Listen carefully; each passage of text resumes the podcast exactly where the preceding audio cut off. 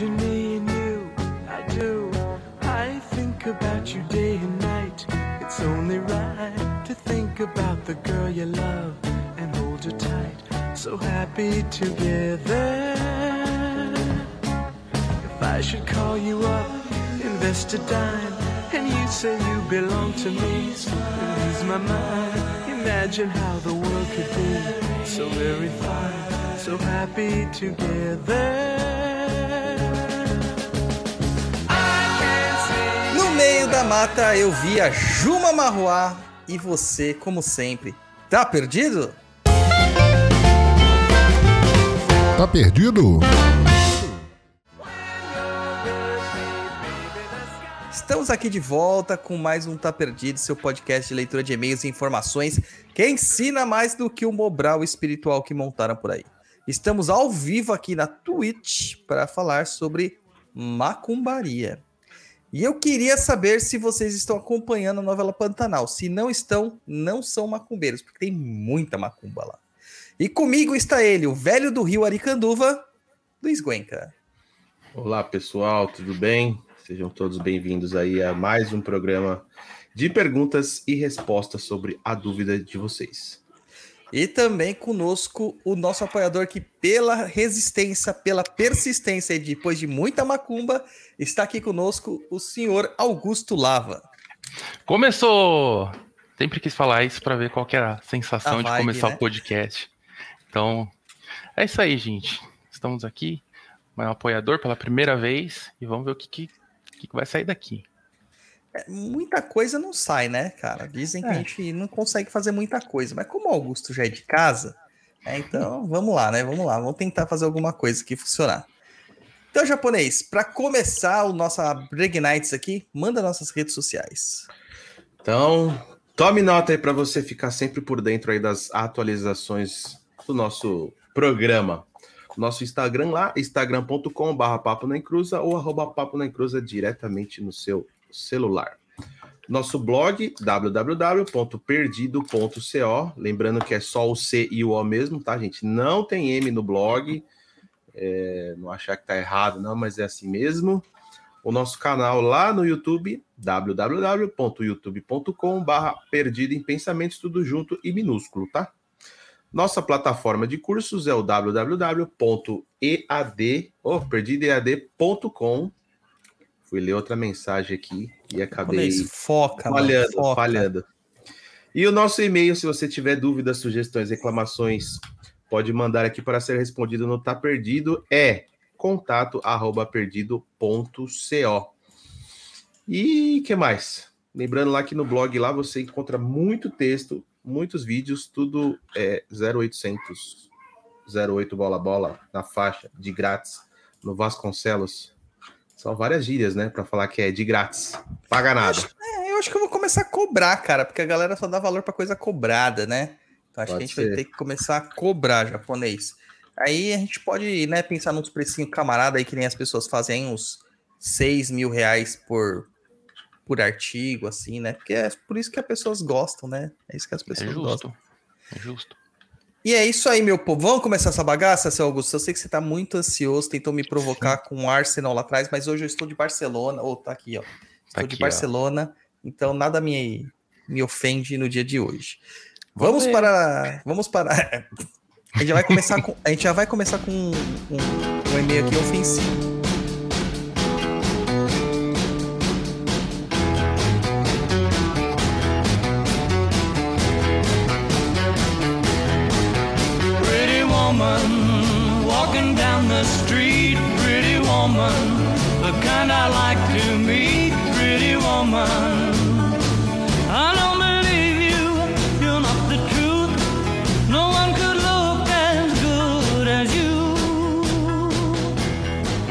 Gente já vai para a leitura de e-mails aqui, o e-mail número 1, um, anônima chamada Alice.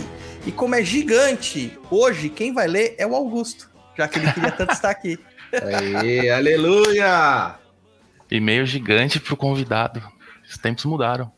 Mas vamos lá. Olá, Papo na Encruza. Vocês estão bem? Então, vou tentar resumir bastante a minha história no candomblé. Vou resumir bem. Meu nome é Alice, entre aspas, porque sou anônima. Há mais ou menos nove anos atrás, eu comecei a frequentar uma casa de Angola e me apaixonei pela casa e pelas pessoas de lá. Mãe e pai de santo eram incríveis, me tratavam muito bem, tão bem que nunca ninguém desconfiou do que foi feito comigo. Enfim, passou um tempo, me tornei filha da mãe de santo, fiz o santo, passei quatro meses de preceito no terreiro. Nesses quatro meses, aprendi muita coisa e sou grata. Porém, além de limpar o barracão, limpava a casa da mãe de santo, que tem três filhos carnais, que eram bem de boa comigo. O que pegava era o pai de santo, que em todos os cantos que eu tava, ele estava. Ele estava também, mas sempre estava fazendo algo, e distante. Ele é da Quimbanda e falava umas coisas quando eu passava. Na época, meu, meu ex também era da casa e melhor amigo do pai de santo, então nunca desconfiamos de nada. Uns meses depois da feitura, meu ex saiu da casa brigado com todos, inclusive comigo. Em seguida, um pessoal saiu e eu fiquei. Aí que o bicho pega. Esse dito pai de santo começou a macumbar o meu ex e falava que a melhor coisa para mim era a distância dele, porque ele me fazia mal. Na época, acreditei, pois nós, pois não nos víamos tão frequente e acabamos terminando. E a macumba comendo solta no rabo dele.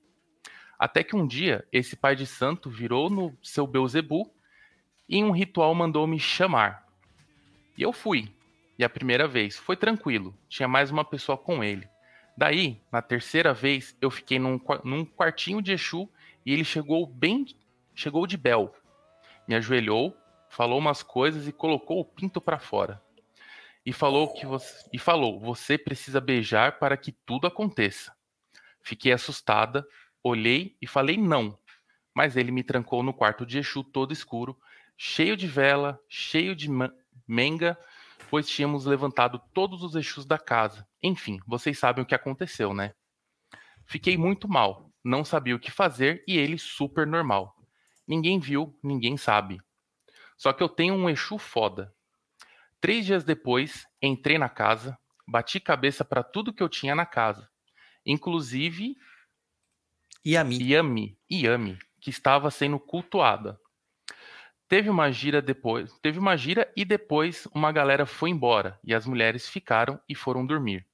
Eu fiquei, também esperei todos dormirem. Peguei meu santo, rezei para que ninguém me visse saindo e nem me procurasse depois. Peguei tudo que era meu, Santo Exu, Pombogira, a sentada da casa, tudo, e saí pelo portão da frente. E ninguém acordou. Bati o portão de ferro com tanta força que pensei: fodeu, vão me ver. Mas não, ninguém percebeu. Nem a mãe de santo que sentia se algo acontecesse na baquice ou no quarto de Exu. Só percebeu um mês depois que não tinha nada meu lá.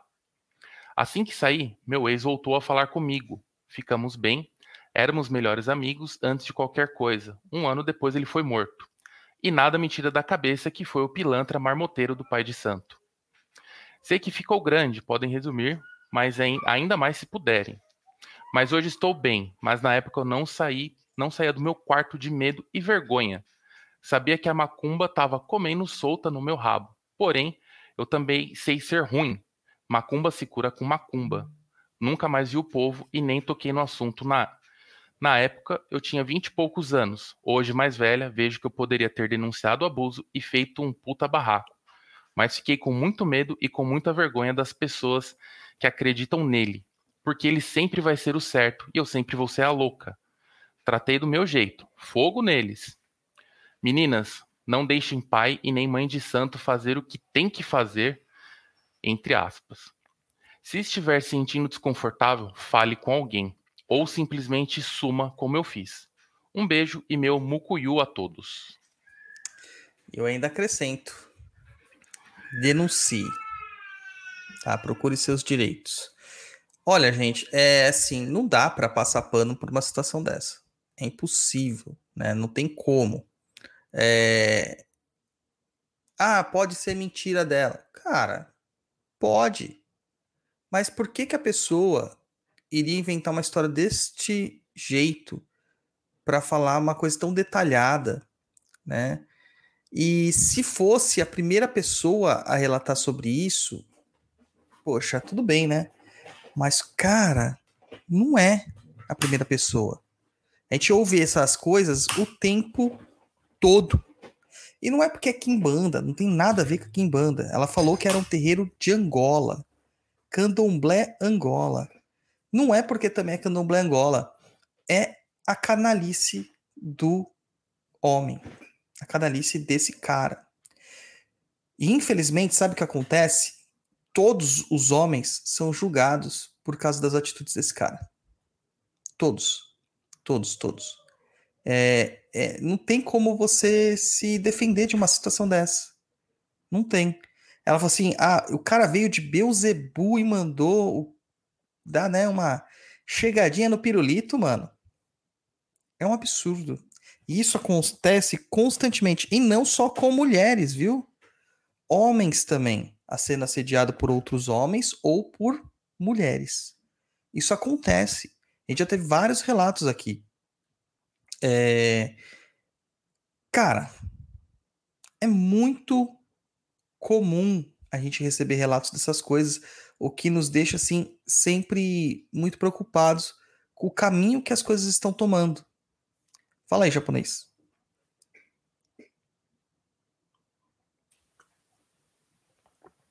Tá sem áudio, japonês. Lembrar o pessoal que não é. Ó, oh, meu cabelo, Jesus.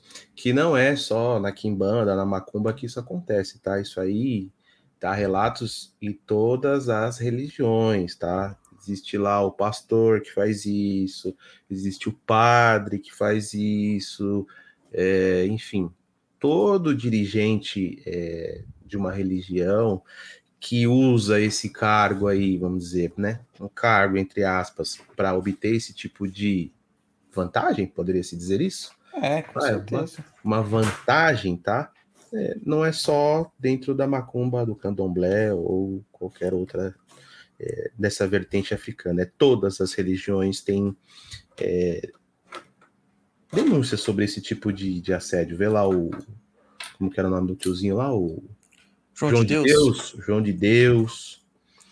É, vários padres já foram denunciados aí por usar o cargo em benefício próprio nesse sentido. Então, fica o alerta aí, gente. Qualquer coisa que saia da normalidade, fuja, denuncie, reclama, bate, dá porrada, enfim, não, não se sujeite a esse tipo de esse tipo de situação. Eu sei que às vezes o desespero bate, né? Tá numa situação que não sabe para onde correr, não sabe o que fazer e vê nessa situação um, vamos dizer, uma corda no abismo. Mas isso não é uma corda no abismo, isso aí só vai te empurrar mais ainda para o abismo, entendeu? Então presta atenção. É, mas no caso aí, já, o que acontece é que, é, se você ah, o que foge do normal, é, o sacerdote de qualquer religião, ele se utiliza da autoridade e do cargo, no caso mesmo, né, para que você não saiba se aquilo é normal ou não. Não, mas, cara, qualquer, qualquer coisa que vai envolver um, um toque. Não, não é verdade. Não é verdade. Acho, acho, acho, estranho. Eu já. Não é verdade. Sabe por quê? Porque existem religiões onde a magia sexual ela existe e as pessoas consentem isso. Existe o ritual de hierogamos. Existe rituais de pessoas nuas é, é, em volta de fogueiras, principalmente na bruxaria. Existe todas essas questões e elas não estão sendo abusivas. Então existem. Só que você pega e você gera uma outra situação em cima disso, que é de assédio estupro, violência e outras coisas mais. Sim, tá? mas aí, aí você falou a palavra-chave, é consentido. Nesse caso, não é consentido. Nesse caso, é, é, é um, forçar uma situação, entendeu? Colocar a pessoa numa sinuca, olha, se você não fizer isso, vai acontecer aquilo, entendeu? Mas para você ver uma coisa, cara, é, tem livros aí famosíssimos que a galera bate palma para esses livros achando que aquilo é maravilhoso e que tem cena de estupro o livro inteiro. Tem cena de assédio o livro inteiro. E tô falando de livros religiosos, tá? Da Umbanda. Tem um autor aí que vende pra caramba. E tá lá. O cara comendo todo mundo, tratando mulher mal pra caramba, misógina, etc. Então é, é difícil para uma pessoa leiga saber se isso é certo ou errado. Se isso faz parte ou se isso não faz. Se ela tem que fazer isso, ainda mais quando ela tá numa posição que ela tem uma idolatria pela figura do dirigente.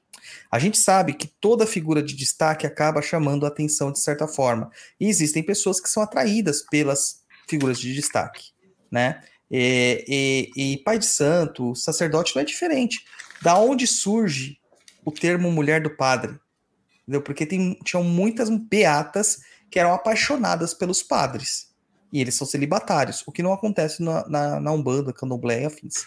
Entre né? Mas a aspas, são celibatários, né? Entre Não, aspas. eles né? têm o juramento de celibato. Ah, Se bem. o cara não cumpre, aí é diferente. O cara tá infringindo o mandamento dele. Mas é ele isso tem o juramento. É isso que eu tô É, falando. é uma obrigatoriedade. Agora, na Umbanda não existe obrigatoriedade. Muito pelo contrário. Você é chamado para constituir família. Entendeu? Para ter uma outra pessoa. Então, é assim, é muito difícil para a pessoa é, de- é, identificar essa, é, esse assédio. É muito difícil. Entendeu? É, por isso que a gente precisa esclarecer sempre. Tá sempre alertando as pessoas sobre isso. E aí, Augusto, fala aí, você que leu aí, mas fala aí o que você achou.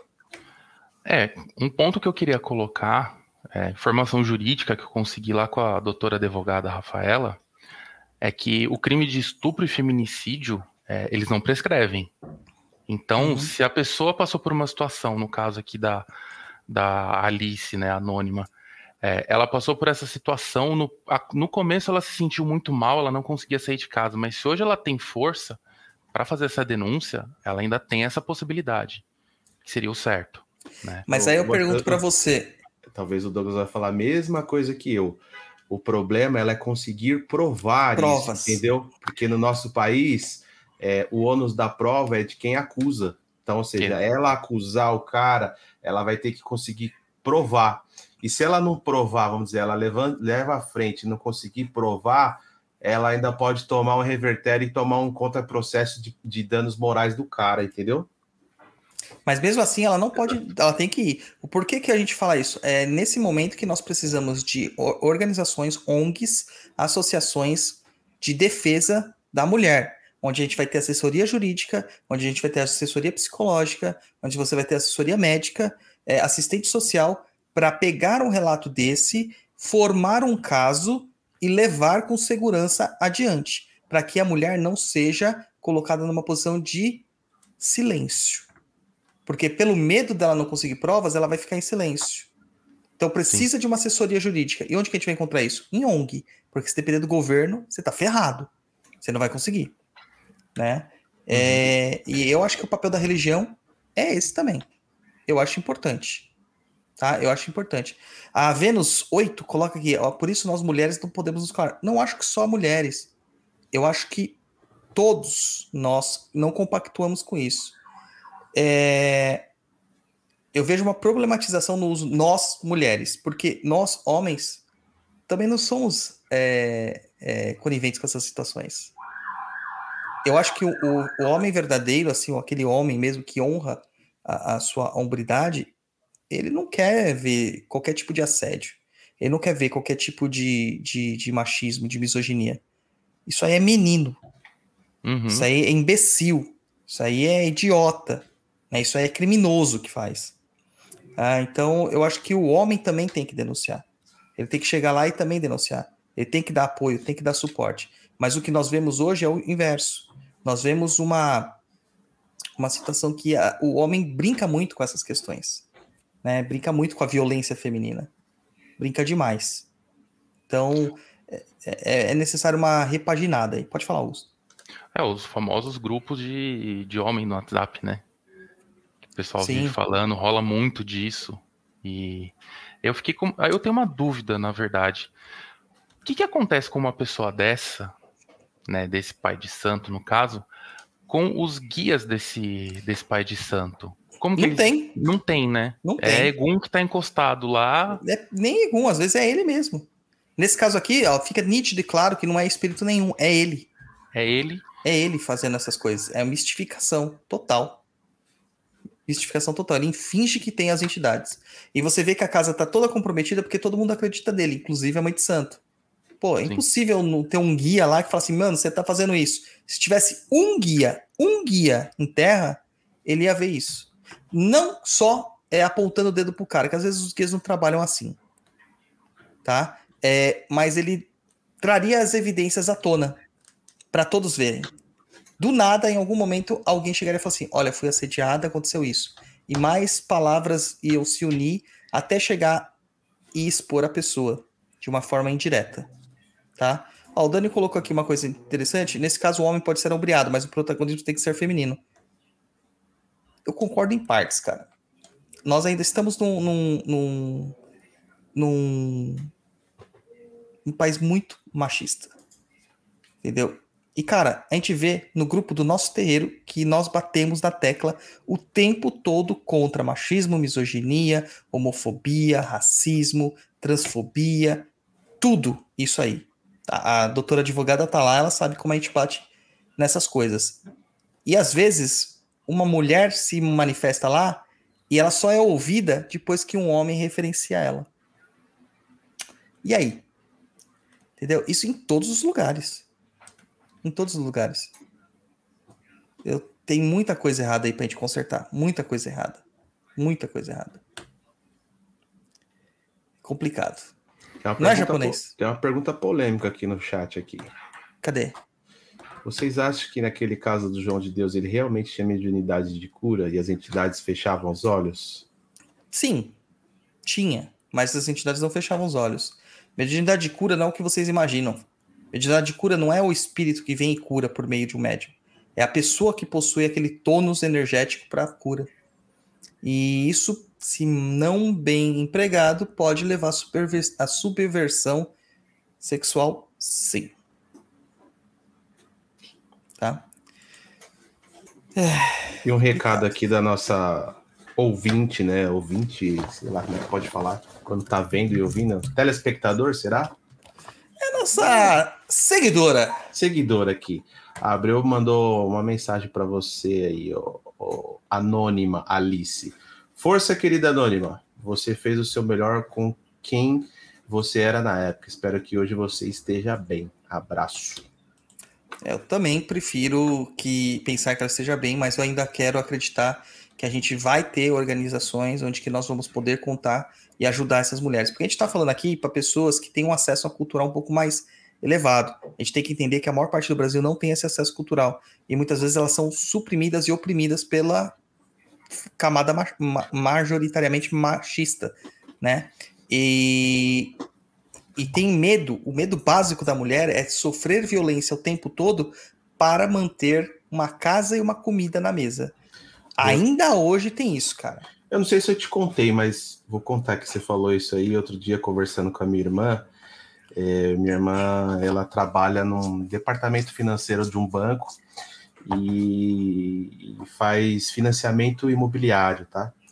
E às vezes tem financiamento do governo, enfim.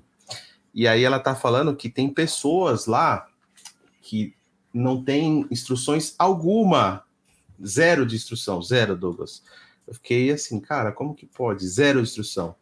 E aí, quando vai fazer a entrega do imóvel, né, que o governo doa praticamente esse imóvel para as pessoas, tem que explicar para a pessoa o que é um vaso sanitário. A pessoa não sabe usar um vaso sanitário, cara. A pessoa nunca teve isso.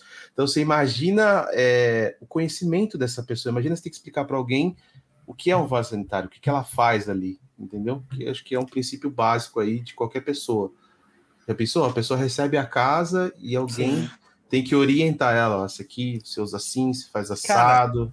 Cara, não vai muito longe, não é no extremo desse, né? Mas lá, quando eu fui casado a primeira vez, há muitos anos atrás, você lembra que um primo da minha ex-esposa veio para São Paulo. Sim, né? sim. Ele morava num, numa cidade que tinha 3 mil habitantes. E na roça, né? Como eles chamavam. E quando ele veio para São Paulo a primeira vez, era a primeira vez que ele estava saindo de, dessa cidade, não vou citar nomes, né? É, eu fui levar ele no shopping. A primeira coisa foi que ele se espantou com o tamanho do shopping.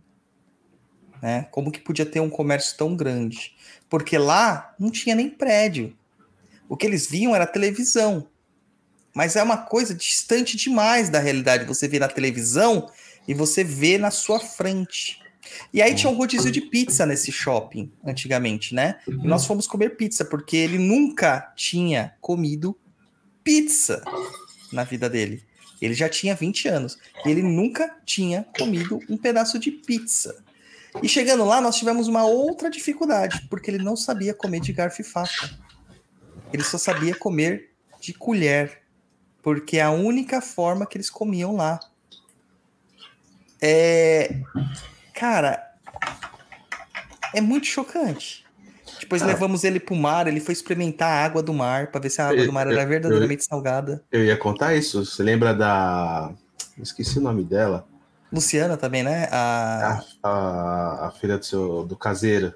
Que é, lembro. Ele foi no mar e aí ela. Primeira coisa que ela foi colocar o dedo e colocar para ver se era salgado. Exatamente. Então, assim, é, isso são questões de choque de realidades. Nós estamos aqui numa bolha. E às vezes a gente não tem contato com a realidade do Brasil. Fora daqui, né? né? Fora daqui. É Exato. Então é muito difícil a gente conseguir ver essas coisas. Então é muito claro que vai ter pessoas de todos os tipos é, é, de níveis educacionais, culturais, porque o acesso não é para todos. Né? Esse negócio de Brasil, país de todos, né? Então não, não tá funcionando. Não funciona. Né? Precisa de mais todos aqui. E isso a gente pode citar as diversas é, divergências que nós temos. É, o caso da mulher não ser ouvida. Cara, Augusto, porra, a, a, gente conhece a Rafaela, eu acho que, sim, você é melhor do que ninguém, mais do que você, só o pai e a mãe dela, né? Não sei se isso é bom ou mal, mas. É, mas, dúvida. Mas é, então. A Rafaela é uma mulher extremamente pontual, sabe o que quer, tem uma fala concisa, né? É, ela é uma pessoa que consegue articular o pensamento dela, ela consegue, ela tem uma, uma, um domínio de uma inteligência. Você já teve alguma situação em que você esteve com ela que alguém perguntou primeiro para você, para te deu a conta, primeiro perguntou para você o que ela queria? Teve? Em, todo, em, todos os lugares praticamente. A gente sai, vai restaurante, tudo. É, a conta vem para minha mão, o, o garçom olha para mim e geralmente eu pego e falo assim, ó, eu vou querer um prato feito. E eu olho e falo assim, ela vai fazer o pedido dela. E, tipo, gera espanto porque o, o homem tá dando voz para ela. Como assim? Ele que tem que fazer o pedido para ela. Tipo, ué, não é Exatamente, assim cara. Exatamente. Olha como que a gente subjuga a pessoa por ela ser mulher. Então, esse pensamento que nós temos ainda muito enraizado na nossa cabeça, ele perpassa todas as ondas da, e todas as camadas sociais.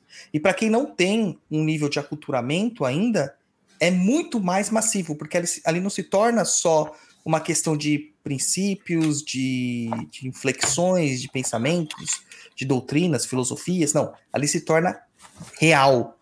É a vida. O homem manda, a mulher obedece.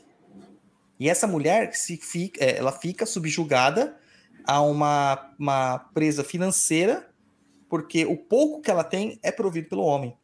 E ela é, é levada a acreditar que se ela for depender dela só, ela nunca vai encontrar um, um, um trabalho, nunca vai encontrar um trabalho, ela não vai ser bem remunerada, ela não vai conseguir sustentar, e etc. Então tem tudo isso aí na pauta para ser levado em conta. E isso passa para as religiões, isso passa para a política, isso passa para a sociedade, isso passa em todas as coisas que você pode imaginar. Né? A, a Rafa falou aqui, ó, sempre gosto de cerveja mais forte, ele gosta de bebidas doces, levam uma bebida doce para mim. Eu não bebo, a Bárbara bebe. Toda vez que alguém vai dar bebida, dão para ela, dão para mim, não para ela. Cara, não faz sentido. Não faz sentido. É. Né? Já, já vivi, já vivi, já vivi muito isso. Não, teve uma amiga que ela tava numa balada com um namorado e chegou um rapaz para tentar dar ideia nela tal. Ela falou: Não, eu namoro, meu namorado tá aqui. No que que eu... ela falou isso, o rapaz virou. Esse cara que chegou pediu desculpa pro outro cara, não pediu para ela, pela abordagem. Então, então, assim, o cara merece um pedido de desculpa, mas a, a, a garota não. Então vai muito Exato. do que você tá falando. Então, assim, para a pessoa ser subjugada num terreiro onde existe toda essa questão, cara, é muito simples. Não só terreiro, igrejas também. Isso acontece muito. Né? Eu não cito sempre o exemplo brincando lá, dando risada, mas é um caso muito impactante do pastor, cara. O pastor que falou assim, que transou com a discípula dele, é, é, a mulher do, do, do discípulo dele, porque estava na Bíblia, vai lá e adultera, e na verdade é vai lá, adúltera, porque o cara não sabia ler inflexão tonal da palavra, sabe? Eu vi esse Cara, caso. Cara, é muito comum isso. É muito comum. Entendeu? É muito comum. O, o, o, a situação é formação de base. É formação de base. Mas muitas vezes a formação de base ela já vem carregada de preconceito. Todos nós, da nossa geração japonês, todos, todos nós, somos preconceituosos. Todos, não tem como não ser.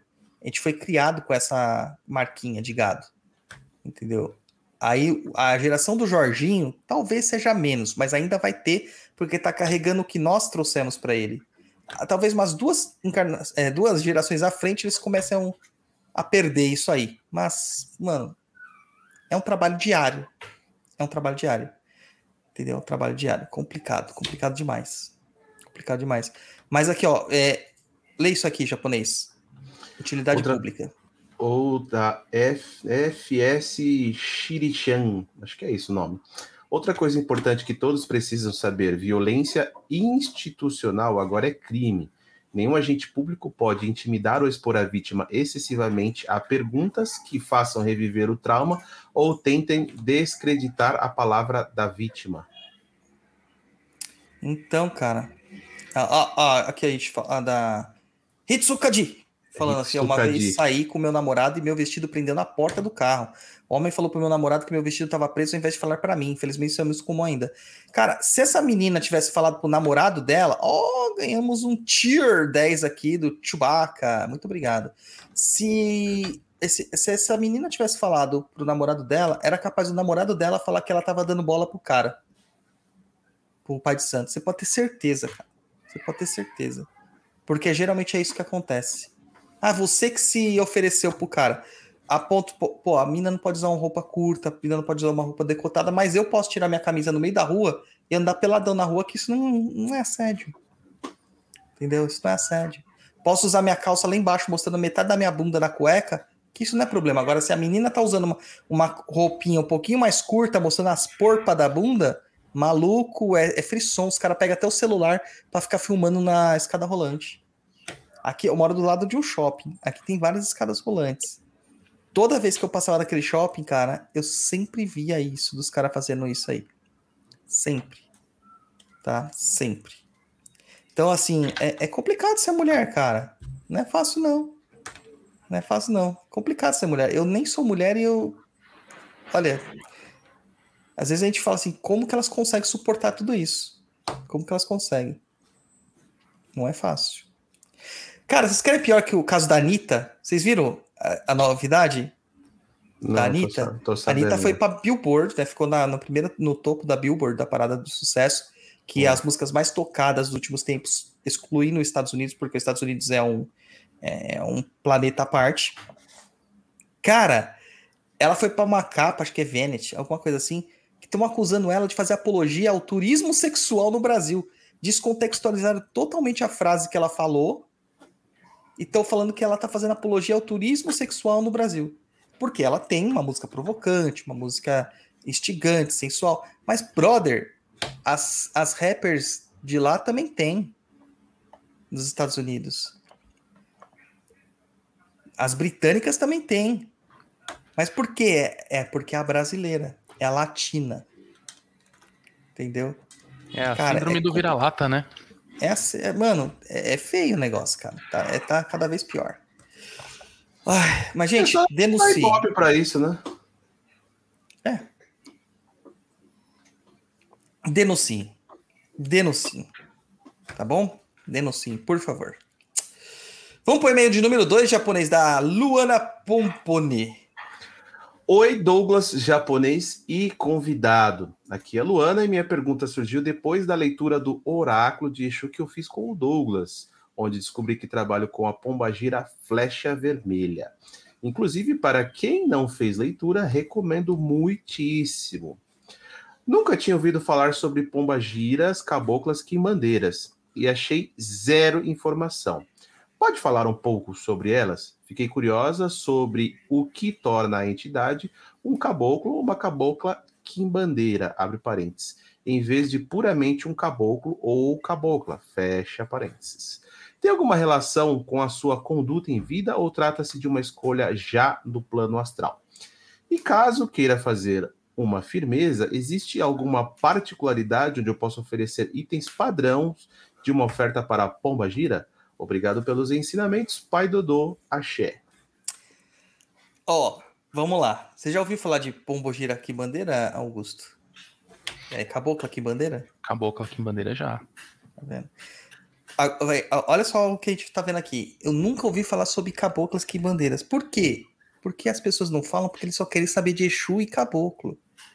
Quantas pombogiras vocês já ouviram falar? Se eu pedir para vocês citarem aqui 10 nomes de pombogira, raramente vocês vão conseguir. Mas se eu falar de Exu, vocês citam 20. Tá? Pombogira vai falar Maria Padilha, Maria Quitéria. Se falar Maria Quitéria, né? Maria Mulambo, Maria Farrapo, né? Rosa Vermelha, Rainha das Sete Cruzilhadas, Pombogira, Maria Navalha.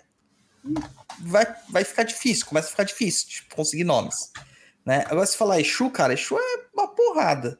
Né? Você já começa pela primeira linha lá, você vai falar é, Exu Rei das Sete Cruzilhadas, Exu Tiriri, Exu Veludo, Exu Marabô, Exu Mangueira, Exu Tranca-Ruas, Exu das Campinas, Exu dos Rios, Exu Morcego, Exu Pedra Preta, Exu Capa Preta, Exu Sete Sombras. Mano, e aí você perde a conta. Por quê? Porque também existe a questão do machismo enraizado no estudo da espiritualidade. É chato estar falando isso, né? É muito chato estar falando isso. Mas é verdade.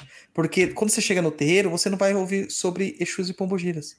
E, por exemplo, eu fiz um curso sobre Exu, o caminho da esquerda para o Perdido EAD. A ideia era imediatamente eu fazer um curso na sequência sobre Pombogiras. Eu não fiz. Por quê? Porque é uma questão mercadológica lá. E a galera não quer saber. Não quer saber de Pombogira. Porque eu pergunto para as pessoas, o que, que vocês acham de interesse num curso de Pombogira? 10 pessoas responderam. Aí coloquei lá, o que vocês acham de um curso de Exu? 400 pessoas responderam. Tenso, né? Na próxima gira de Kimbanda, tô anunciando aqui em primeira mão, na próxima gira de Kimbanda da Cova de Tiriri, nós vamos ter uma gira de pombogiras, onde os homens também estarão incorporados de pombogiras. E aí, quando você chega num lugar desse, você vai ver que a maior parte das pessoas que vão procurar essa gira são mulheres. Pela identificação. E porque o homem tem rancinho de falar com pombogira. Ele quer falar com o Exu. Porque o Exu é vigor, é másculo, né? Mal sabem eles que o Exu sempre fala que a pombogira é mais forte que eles. Então, não saber sobre caboclas quimbandeiras também é sobre machismo que a gente está falando. Mas vamos responder, né, sobre aqui, né? Ó, a, a Rafa tá falando aqui, ó, lança o livro. Cara, até para fazer o livro tá difícil. Porque eu não consigo artista direito. Tem duas pessoas fazendo é, testes para as artes, mas ainda não me mandaram. É, claro que uma delas realmente não tem, por causa do que é um, não é a profissão dela, tá? É, tem uma vida bem atribulada. Mas outras duas que eu também cotei simplesmente refugaram. Porque seriam pombogiras.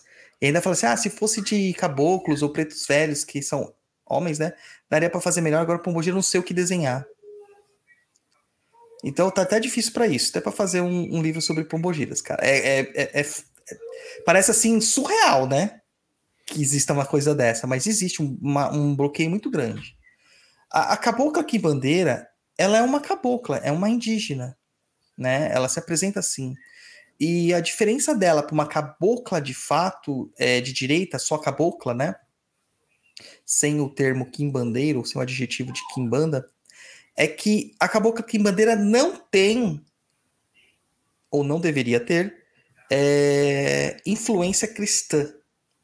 Ela não foi catequizada. Ela é contrária à opressão cristã ela não é uma pombogira da forma como nós imaginamos. Porque também a primeira coisa que nós imaginamos de pombogira é que ela é Fala, Luiz. Até o Gregório tá dando grito lá falando. Até eu sei. Eu não sei. A primeira coisa que você fala assim, pombogira, vamos falar assim, vagabunda. Prostituta. E nem todas foram. Algumas foram, mas nem todas foram. Nem todas foram. Então é muito complexo esse essa situação.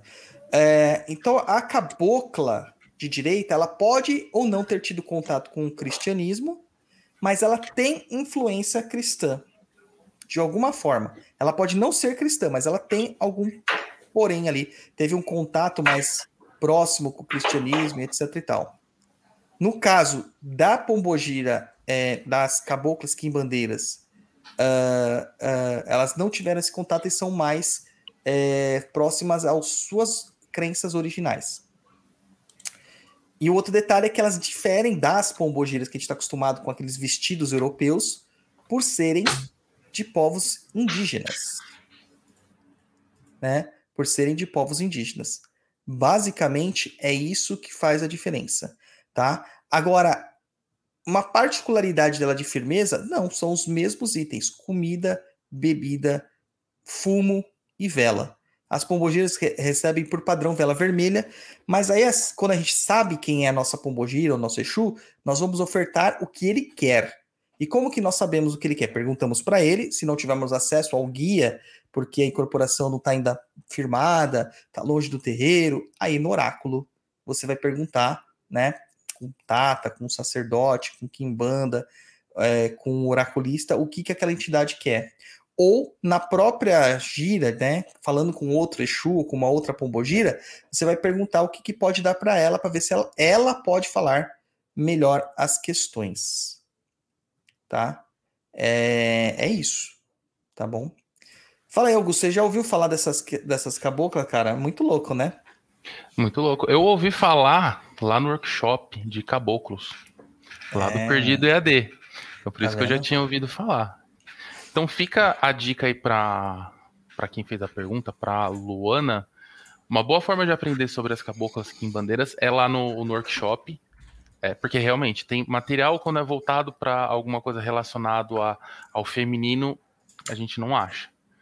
Então é complicado, mas eu já tinha ouvido falar pelo workshop, fiquei interessado, é, é um tema bem legal. Por mais, eu acho que eu sou uma das 10 pe- pessoas que respondeu que tinha interesse no, no curso de Pombogira, que vai ficar na saudade, né? Porque questão de mercado Você- não, não compensa, né? Com certeza, cara. Porque assim, eu vou te falar, viu? Mas eu vou fazer ainda. Eu vou, não vou deixar de fazer. Eu quero fazer isso. Só que a gente precisa, eu preciso encontrar um artista para fazer, né? Sem isso eu não consigo, né, cara? Sem isso eu não consigo. E Sim. tá cada vez mais difícil encontrar é, pessoas que têm a sua ideia. Porque não adianta ser o cara ir lá e só desenhar. Eu preciso que o cara também me traga a, a- a significância, né? Eu, eu- tem que ser um desenho que realmente reproduza a ideia que eu quero da Pombogira. Eu não quero mulheres sexys, peitudas, tipo de comics, né? Eu quero a, a força delas lá. Eu quero que mostre a, a, a origem delas, que mostre a essência delas. E não só, tipo, a poderosa lá, meter um decote e acabou, né? Não é isso. De Poderosa. RPG, Mas deixa eu né? perguntar, uma per- fazer uma pergunta. Para fazer do jeito que você quer, aí não teria que ser alguém que, vamos dizer assim, teria o dom do desenho, tá? Hum. Saber desenhar, mas que também é, tivesse dentro da religião para entender exatamente o que você quer. E talvez Com esse certeza. perfil, esse perfil de pessoa aí que tem essas duas características, vamos dizer, principais, seja difícil de achar. Mas os quatro que eu cotei, que eu fui atrás, os quatro são. Hum, entendi. Entendeu? Os quatro são. Entendi, entendi. Ah, tem uma pergunta aqui, você tá falando do, do oráculo, né? A Y Jéssica pergunta aqui, Douglas, por que você suspendeu a leitura de Exus com a revelação dos Exus tutelares? Então, isso é uma coisa que a gente tem um. Não é igual a outra leitura. Tem formas diferentes de se. Eu não posso revelar o que, como que se faz, né? Mas tem formas diferentes de se tratar isso aí. E, infelizmente, devido às situações que a gente está sofrendo aí no país todo com essas chuvas e, e alagamentos e as pessoas perdendo casas e afins, eu posso dizer que isso ficou meio travado para acontecer temporariamente, tá? Mas a gente está resolvendo isso aí para resolver. Quando a gente vai fazer uma leitura oracular, que eu respondo as perguntas e faço a linhagem da pessoa e os eixos tutelares, são, na verdade, duas jogadas diferentes. São duas oferendas diferentes, são duas formas de jogar diferentes, são dois é, é, é, jeitos diferentes. Não sei como explicar sem revelar os segredos, cara, é muito difícil. Mas é, não dava para fazer, entendeu? Não dava para fazer, por isso. Mas em breve vai voltar. Ô Douglas, uma dúvida aqui com relação à, à jogada. A pessoa vai, faz a jogada ali para descobrir o Exu tutelar dela e pode ser que mesmo assim não revele? Pode. Isso acontece muito. Porque não é só, é tipo, cara, uma coisa que vocês têm que entender da espiritualidade, que não é porque vocês estão pagando que eles são seus subordinados e seus escravos.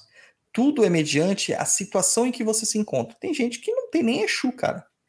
E aí tem que procurar um Exu que vai, tipo, é, adotar aquela pessoa, uhum. né? E às vezes tem Exus que se colocam tão à frente da pessoa que ele suprime os outros dois Exus tutelares que podem aparecer, Exus e Pombogiras.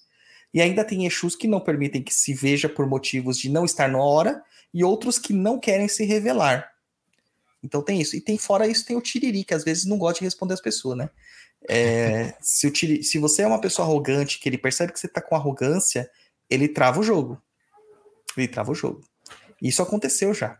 É, eu joguei ontem para uma pessoa arrogante ontem.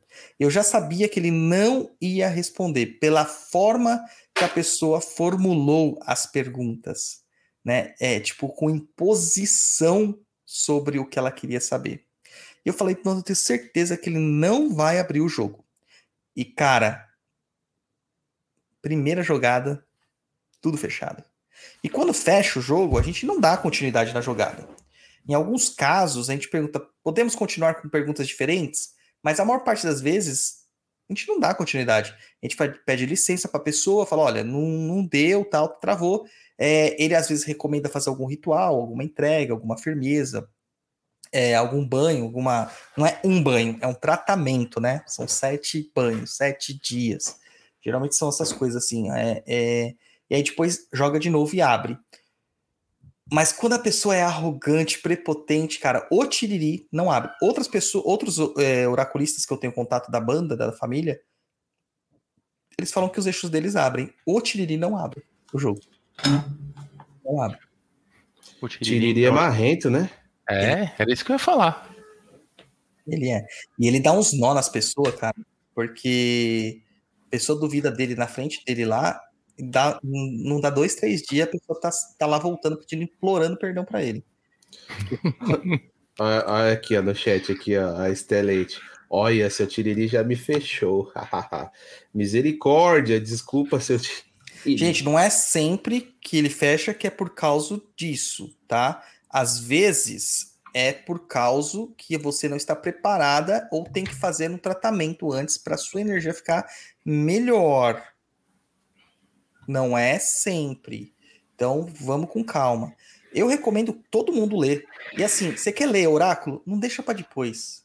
Ah, o Douglas não tá lendo leitura de Exu. Cara, lê depois leitura de Exu. Ah, mas vou ter que pagar duas vezes. Meu, pague três, quatro, cinco. A experiência do oráculo para melhoria na sua vida é extremamente importante. Esse dinheiro que você vai gastar não é gasto, é investimento. O Augusto tá aqui, ó. O Augusto já jogou comigo, acho que mais de uma vez.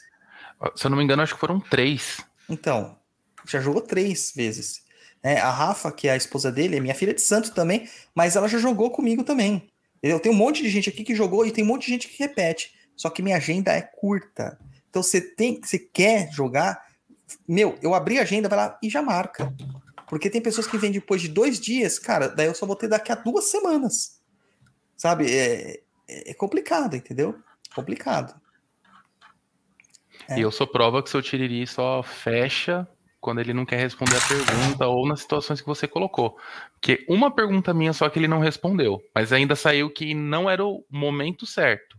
E não foi nem fechada do tipo, não vai ter resposta nenhuma. Foi no sentido de que eu não estava pronto para a resposta ainda. Exatamente. Isso acontece bastante, cara. É... as pessoas, às vezes, elas falam assim para mim, assim, ah, com, qual, qual, é, é, com quanto tempo eu posso jogar novamente o oráculo? Eu falo assim, ó, no tarô, eu recomendo uns dois meses. No oráculo de Exu, cara, você jogou numa semana, quer jogar na outra, você pode. Porque as coisas são muito dinâmicas. Né? Ciclo de Exu geralmente é em sete. Então, sete dias podem mudar muitas coisas. É, é, e se ele ainda pediu para você fazer algum tipo de trabalho, alguma oferenda, um banho, alguma mironga, cara, você pode ter certeza que vai ser completamente diferente a sua próxima leitura. Se você fez com afinco, né? Não adianta mentir. Já peguei um caso, cara. Nossa, foi muito legal. Que eu, é, ele pediu para fazer uma programação de banhos e uma firmeza no meio dos banhos. A pessoa não fez, mas ela falou que fez. E aí falou: "Vamos jogar?" O Tiririfa jogou assim e falou assim: "Não". Não, mas por quê? Aí joguei de novo. Ele demonstrou que a pessoa não tinha feito o que ele tinha pedido, né? E aí joguei cara, pra pessoa, falei assim, eu vou jogar mesmo assim, cara. Joguei, mano, só fechou. Joguei cinco vezes seguidas, fechou as cinco vezes. Entendeu? Então, você vê que é ele mesmo manipulando o negócio ali para falar assim, ela não fez o que eu, que eu pedi. Então, não tem porquê eu falar nada, não mudou nada, né? Não mudou nada. Existem três pessoas, né, que a gente não pode mentir, que é o nosso advogado, o nosso médico e para os nossos guias, que eles sabem não adianta a gente tentar trapacear que eles sabem o que aconteceu. Então não adianta, ah, fez no ban? Não, não fiz. Então vou fazer e depois eu tiro o jogo ou sei lá. Mas não adianta mentir para eles, eles sabem, pô. Ah, Stefano, o oráculo é sensacional mesmo. Vale a pena juntar as moedas e fazer sempre. Vale mesmo, cara. É, a Débora, a Débora colocando aqui, o oráculo me deu orientação financeira está indo de vento em polpa. Olha só que, que, que louco, cara. A Má Abreu colocou aqui, ó. Tô morrendo de vontade de jogar de novo, né? Aí tem uma pergunta aqui, ó. Essa aqui vai para Augusto. Fabiano Drops. O que muda do oráculo para a consulta com o Tiriri? Passei na consulta com ele e me foi até simpático. O que muda, Augusto? Você que já fez os dois. Olha, seu Tiriri ele é muito simpático. Ele é muito gente boa. É, às vezes eu tenho trava para conversar com, com as entidades, né? Até tem um pouco de receio e tal. Ele já soube, já me deu ali um, uma coisinha, então a conversa flui mais, é, mais como se você estivesse conversando com um amigo mesmo na consulta. É, quando você está no oráculo, você já fez as suas perguntas antes e ele vai direto naquelas perguntas. Então, às vezes a gente não consegue estar online na hora que, que o Douglas manda as, as respostas, então você só tem aquele trecho com aquela pergunta que você fez. A diferença básica é essa na, na minha visão, mas o seu Tiriri é, é sensacional. A questão é assim, você mora em um outro estado, você não vai conseguir passar uma consulta com ele. No oráculo você consegue, porque Sim. a gente faz a distância. E outra coisa, na consulta, ele vai ter duas, três pessoas. Na gira, ele, ele se divide muito também na atenção de manter a gira. Então, no oráculo, ele está dedicado ao oráculo. E eu não tenho que trabalhar incorporado, gente. Então ele não vai ficar dando, fazendo dancinha, ele não vai ficar fumando charuto, ele não vai ficar bebendo com o meu corpo, né? Não vai ficar usando chapéu, entendeu? Então é, é bom, entendeu? O oráculo é bom. E aí, japonês? Tem várias pessoas falando sobre a leitura aí no. Então, eu recomendo, ó, você quer saber mais sobre isso? O, tem um, um, link que é www.oraculo.de, Exu, né? Vai repetir o E, Exu, oráculo.com.br. Tem lá tudo o que você precisa saber sobre o oráculo para fazer comigo, tá bom? É, e não deixa para depois para marcar não, gente, porque ó, só hoje oito pessoas vieram atrás de mim falando pedindo informação hoje. Pronto, ó, anota aí o número do Douglas, já liga para ele. Nove. não, faça isso não. É, já oito pessoas vieram atrás de mim, né? E aí o que aconteceu? Eu falei assim, ó, tem tal data. Cara, já não tem mais tal data que a pessoa não marcou na hora. Então eu só voltei para outra semana, né? Para outra semana. Daí ela vai voltar, ah, então já aquele dia que você falou, vamos combinar? Não vamos mais. Daí ela vai ficar brava comigo, fala, cara, fila gira, né? Fila gira. Vou botar no chat aqui para vocês, ó. Ninguém passou no soletrano aqui, né, gente? Na escola. Então vamos lá. É... Tá respondido? Acho que pra Luana, acho que tá, né? Acho que tá aí, tá mais que respondido, né? O pessoal falou que vale muito a pena, quem tiver condições junte faça incrível. Ó, a Rafa com uma orientação de Chu que ele me deu, revelando umas coisas, estou remodelando a minha vida. Para mudar umas peças na vida, obrigado, Tiriri. Isso aí. Vai, vamos, vamos, vamos em frente, ó. Oráculo de Exu.com.br. Japonês, o mês de março acabou e com ele acabou também a nossa promoção do pacote Proteção Total. Contudo, tem mais promoção nesse mês de abril. Japa Blau Blau. É, para comemorar o mês de Ogum, o Orixá da Demanda, sincretizado aí com São Jorge Guerreiro. Vai, Corinthians! O curso de Ogum, linha da demanda, tá pela metade do preço. Isso mesmo aí, 50% de desconto. São Jorge que é o padroeiro dos corintianos. Vai, Corinthians. Essa, essa aí, corintiano nenhum pode perder, hein? Além disso, tem a promoção, né? De 20% de desconto no curso Mediunidade da Umbanda, que, na minha opinião, é o curso mais importante que alguém que se interessa para Umbanda pode fazer, tá? E com toda certeza, se você pensar bem, a mediunidade é o básico, cara. É, não dá para ficar baixando santo via Wi-Fi, né? Não tem como, né, cara? Ó, então não perde tempo e vai lá em www.perdidoead.com, confira toda a nossa grade de cursos. E eu tenho uma notícia triste. Como todo o nosso trabalho é orientado pela espiritualidade, o próprio Tiriri que nós estávamos falando, ele deu uma orientação de que acabou as promoções, gente. Agora é só preço cheio. Ele não quer promoções mais. E para mocinha? Também não. Então, esse é o último mês onde a gente vai ter promoções. Quem é apoiador sempre vai ter os 20% de desconto mas não teremos mais promoções mensais. Certo? Porque a gente tem que movimentar a plataforma, sim. A gente tem que movimentar a plataforma. Então vai lá. Perdido EAD é a plataforma definitiva para quem quer aprender macumbaria de verdade. Augusto Vamos para a musiquinha. Quem quer perguntar? perguntar? Pode falar. Não, você já respondeu. Eu ia perguntar se o desconto para o apoiador ia continuar ou se ele tinha mandado tirar. Ah, também. esse continua. Esse continua. Tá? Porque o apoiador nos apoia todos os meses. Então, pro apoiador, uhum.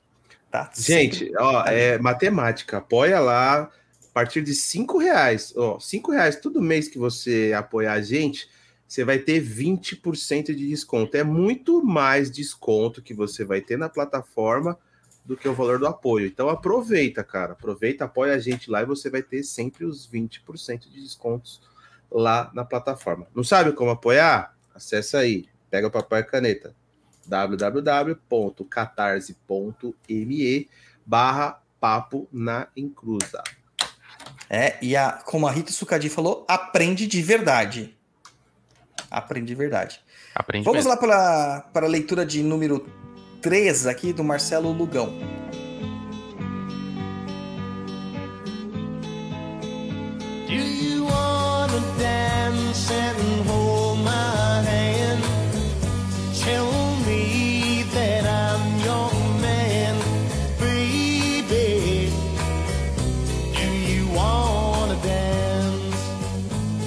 3 do Marcelo Lugão, ou Lugal. Saudações cariocas, pai Douglas e participantes. Vou tentar resumir. Fui cristão de 99 a 2010, saí agnóstico e logo ateu. Mas tudo mudou no final de 2019, quando cansei de não crer em nada, de ver tudo cinza, Comecei a estudar, mergulhar, mergulhar e praticar ocultismo, tarô, goécia, xamanismo, magia do caos, hermetismo e etc. O que eu gostei eu absorvi e o que não eu joguei fora. Dentro disso, sempre tive muita admiração pela Umbanda. Já, faz, já fiz uns cinco cursos no Perdido EAD e estou procurando um terreiro para fazer parte. Não mistifiquei, mas tive dois sonhos com Exu. Em um, eu o via se aproximar à minha esquerda, tocar em mim e eu incorporava. A sensação era de um choque elétrico, porém agradável. No outro sonho, eu vi Exu e ele conversava comigo, dizendo que eu tenho trabalho a desenvolver. Na primeira vez, fui num terreiro e fui de cara falar com seu tranca-ruas e perguntar se tenho algum Exu tutelar. Ele me deu um passe e me disse que não tinha a resposta que eu esperava, pois a resposta é tempo e fé. Entendi que preciso buscar mais e ter mais experiências até eu entrar em contato com alguma entidade. É comum ter esse tipo de resposta? Hoje busco uma espiritualidade, mas tenho os pés no chão, aberto ao espiritual, mas com um pouco de ceticismo saudável. Obrigado pelo programete. Aprendo demais e já sou apoiador. Sensacionível, sensacionível. Olha, eu vou, eu, vou, eu vou colocar uma coisa aqui. Japonês, quando você vai. Você tá sem áudio. Quando você vai. é, Cara, você mudou Numa- alguma coisa no seu microfone aí, tá muito alto. a minha posição. Quando você vai no lugar, é, tem uma rodinha de conversa e tal, sempre vem o assunto signo. Vem ou não vem? Vem. A nova moda agora é Exu, Caboclo. Qual é, qual é a entidade que você tem aí na sua cabeça? Virou um novo signo. Então, assim, o que, que acontece com as pessoas quando elas vão no terreiro como assistência e vão perguntar qual é o meu orixá de cabeça? Qual que é a entidade que eu trabalho? A entidade vai ficar o quê? Quieta. Porque entidade, orixá, não é figurinha de álbum colecionável. Não é card game. Né? Não é Pokémon. Isso é uma coisa que você só vai descobrir, só vai fazer sentido quando você vai trabalhar com essa sua espiritualidade. Ah, eu não incorporo, não vou incorporar. Não, não incorpora. Não importa. Mas você tem uma entidade lá e você vai aprender a fazer firmezas para ela, a cultuar aquela entidade, a cuidar dela para se cuidar. Aí tem um propósito. Agora, por frivolidades, sem ter qualquer tipo de interesse a não ser a, a pura curiosidade, a entidade se fecha. Ah, eu sonhei com o Exu. Cara, ok, pode acontecer. A gente tem revelações por sonhos. É, isso não estou falando só para você, estou colocando até para dar uma orientação geral. O que acontece é o seguinte: quando a gente está estudando muito, quando a gente está muito pre- preso num tema que a gente gosta muito, os nossos sonhos eles são baseados naquele tema, naquela temática, porque de certa forma o nosso cérebro usa de recapitulação no sonho para gravar as informações. E aí, como você sabe que é sonho e que não é sonho, você vai ter que é uma, uma vivência. Aquilo é muito real. Aquilo tem coesão. Não é uma coisa tão onírica, tão é, surreal, tão nonsense. Tá? É assim, cara.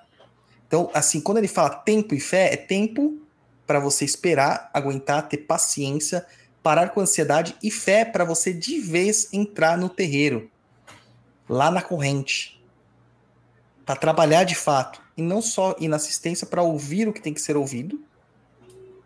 Nada contra, todo mundo pode fazer isso. Inclusive, recomendo que pessoas que não queiram trabalhar só vão na assistência. Mas aí também não tem por que saber de quem que é o seu orixá, seu Exu, sua pombogira, etc.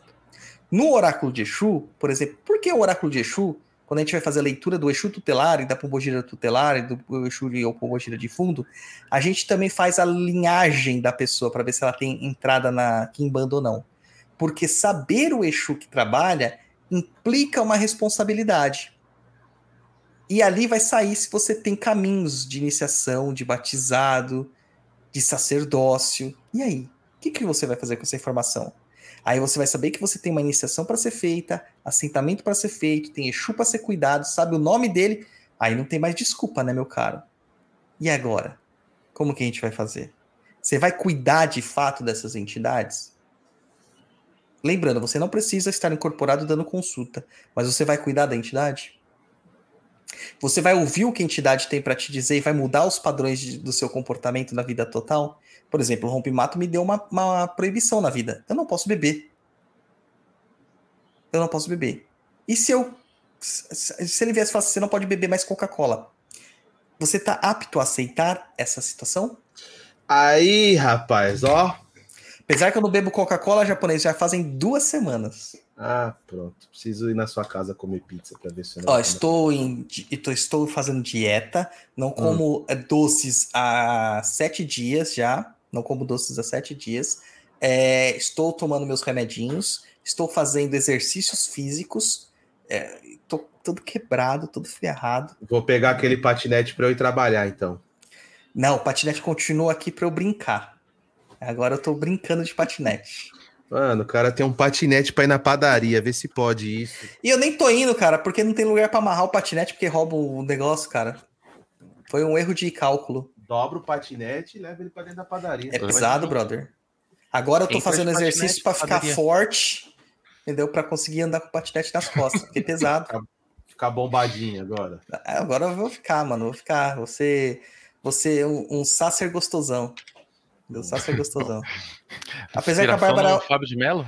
É, a Bárbara olha pra mim assim e fala assim: não, inspiração no, no Marcelo Monstrão, né? No padre Marcelo Monstrão. É, a Bárbara olha pra mim e fala assim: ah, não perde a minha barriguinha, não, meu gordinho, minhas bochechas. Fala assim: ah, agora você top. Agora você top.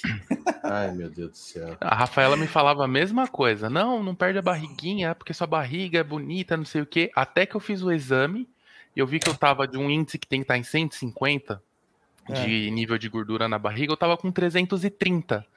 Ela, não, é melhor, né? Perde, porque senão você vai morrer. Eu, né? Tô nessa também. É, meu problema são os joelhos, né? Então, que eu perder peso, os joelhos melhoram. Então, meu, me- minha meta é joelho. Não é ficar bombado, cara, é joelho. Eu só quero conseguir andar, é só isso, sem dor. Tá? Então, assim, gente, é, a responsabilidade de você saber o nome de uma entidade é muito grande para você poder é, cuidar dessa entidade. Tem muita gente que não sabe como fazer firmeza. Tem terreiro que é irresponsável e chega lá e fala assim: você está trabalhando com tal entidade, só que não te ensina a cuidar dela. Não te ensina a cuidar dela. O Augusto, eu vou ser dedo duro. Ele tem um Exu que ele não sabe o nome, mas a gente sabe que ele tem um Exu. Eu sei o nome, mas ele sabe que ele tem um Exu. Esse Exu não pode ser revelado. Não pode ser revelado ainda, não, porque ele não está preparado para saber quem ele é. Porque do jeito que o Augusto é, ele vai entrar em paranoia. Mas ele já sabe como cuidar desse Exu. E as primeiras vezes que ele colocou bebida pro Exu, a bebida evaporou em questão de horas. Entendeu? Pra você ver quanto o Exu tava sedento. Tô mentindo? Não. O cigarro continua acabando, tipo, em dois minutos o cigarro já acaba. Agora a bebida dura, costuma durar uns seis dias. Antes era realmente questão de horas, aí depois foi aumentando, né? Um dia, dois dias, agora tá, tá equilibrado.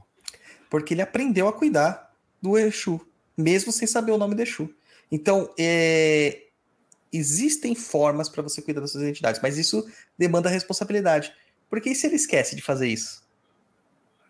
E é esse contato que eles têm? Entendeu? Eu aqui, ó, toda semana eu reforço em casa. Não estou falando das minhas obrigações do terreiro e dos assentamentos, dos, dos terreiros, porque são dois, né? E dos assentamentos. Estou falando do meus pontos aqui de casa.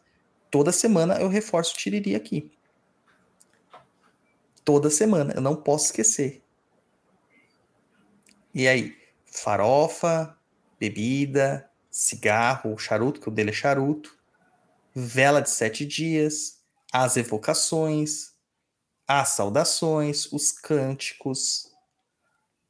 Será que tá todo mundo assim? Cara, eu postei o pacto com o seu Zé. O pacto com o seu Zé. Cara, é uma magia que todo mundo quer, porque é para entrar dinheiro, o dinheiro nunca faltar em casa. Então a gente acreditava que todo mundo ia fazer. Um monte de gente me mandou mensagem falando que não ia fazer porque ia ter que acender vela todo dia pro seu Zé. Tenso. Olha isso, cara. Olha isso. Mironga do Severino. Tem pessoa que deixou de fazer, fez toda a mironga, mas na hora de entregar moeda, porque era muito trabalhoso, não foi entregar moeda. Isso são coisas pontuais. Agora imagina você ter que fazer todo toda semana um ritual. Toda vez que você tem que afirmar o seu anjo da guarda. Cara, macumbeiro firma anjo da guarda, firma esquerda, toda semana. Tem macumbeiro que tem São Benedito ou Preto Velho em casa, tem que fazer o cafezinho todo dia. É o primeiro café do dia. Antes de você acordar, tomar o seu café, você tem que dar pro Preto Velho ou pro São Benedito. Cara, é, é tenso, cara, é tenso. A gente vai lançar um curso agora, tá quase em, tá em processo final, né? É, acho que o Augusto já viu o beta tester dele. É, tá lá na Rafa, tá? Então você pode se aproveitar dos, dos logins da Rafa, né? Porque Filho de Santo Meu tem acesso a todo o conteúdo. E assim, lá a gente ensina firmezas para vários propósitos. Não vou ensinar, falar todos porque seria muito muita arrogância minha. Mas com, a, com o que a gente vai ensinar no curso, vai fazer firmeza para tudo. Para tudo. Tá? E aí você vai ver que tem coisa que dá trabalho, tem coisa que não dá, mas a preguiça é o principal. Tá? Entendi que é o principal. Fala aí, Augusto, o que, que você acha de uma manifestação dessa, assim? Do cara chegar lá e o tranca-ruas não querer responder ele? Não, é, é normal. Eu tava. Eu até tenho uma, mais ou menos uma história parecida com a do, do ouvinte.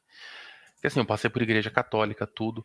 E para mim, quando o, o tranca-ruas fala para ele tempo e fé, ele tem que esperar. Isso é, é claro. E vai um conselho que eu já ouvi muito da, das entidades lá no, no chão de Jorge. Estuda. Estuda, estuda, estuda, vai conhecer das outras linhas, vai conhecer sobre quem é de fato Exu, né? vai conhecer também sobre Pombogira.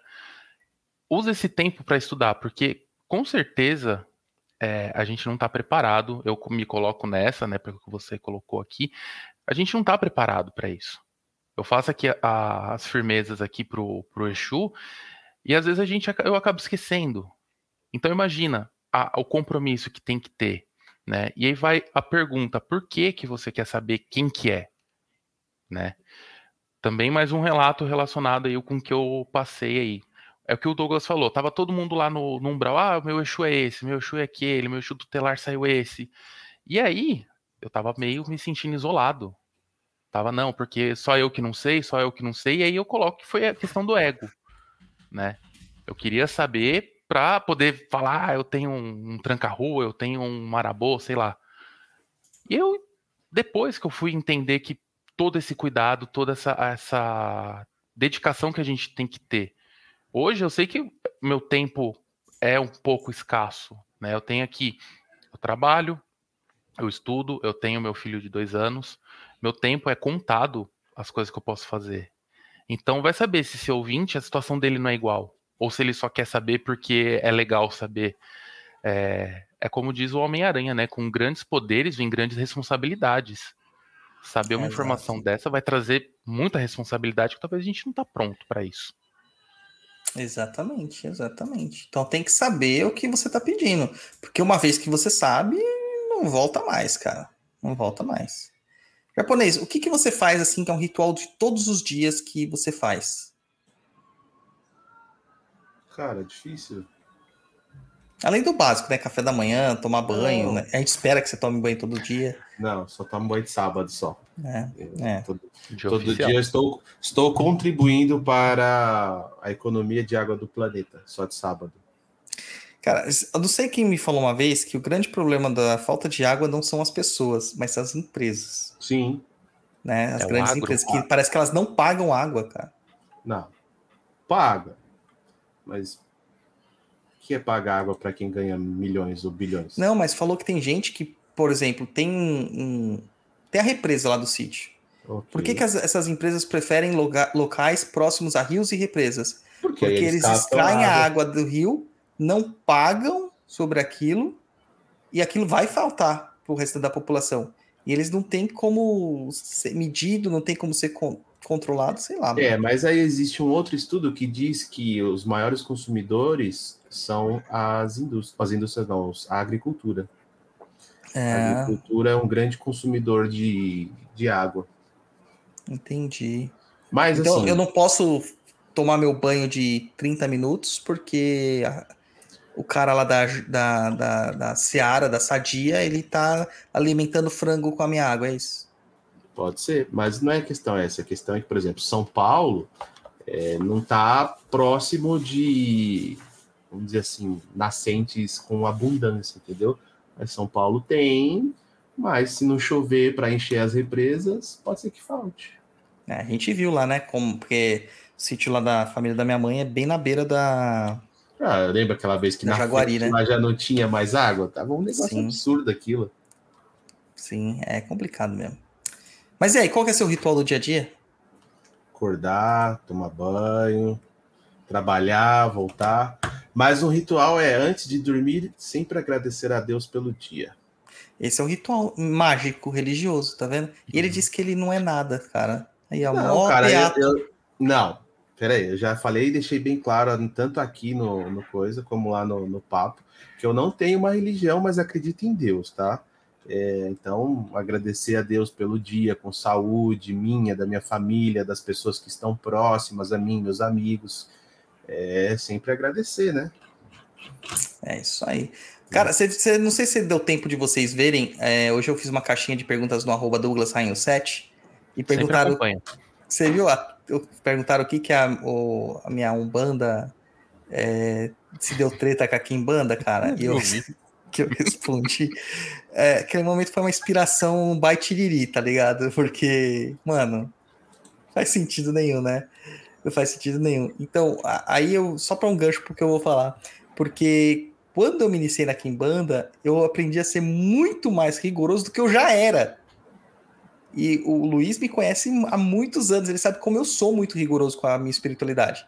Ele dividiu sala comigo do trabalho há anos, ele sabia que todo dia eu chegava lá e antes de fazer qualquer coisa, tomar café, qualquer coisa, eu ia lá no seu Zé, cigarrinho, velhinha, dinheiro, pinga. Era essa a minha ritualística. Entendeu? E, e, cara, a gente, com a Kimbanda eu fiquei mais ainda cheio da, de, de organizações e de obrigações, mas isso só melhorou minha vida, cara. Só melhorou. Só melhorou. Organização é tudo. É, isso aí. Vamos para a próxima pergunta, então, aqui. Espero que o, o Marcelo Lugão não fique triste com a gente. É, próxima, próximo e-mail da Kátia Soares. E como é um e-mail curto, lê aí, japonês. Estou te dando folga hoje, hein? Hoje você está me dando folga. Graças a Deus. A Kátia Soares diz: Gostaria de saber como receber nossa entidade, porque falo por experiência que meu sonho é receber eles. Porém, quando estou em uma gira, a pessoa me diz: Deixa vir, que está ao seu lado. Então, eu não sei fazer isso. Alguma dica? E aí, Augusto? Eu diria Você- para ela fazer o curso. Então, mas não, cara, ela quer um curso para incorporar. Aí tem que ser giro online, né?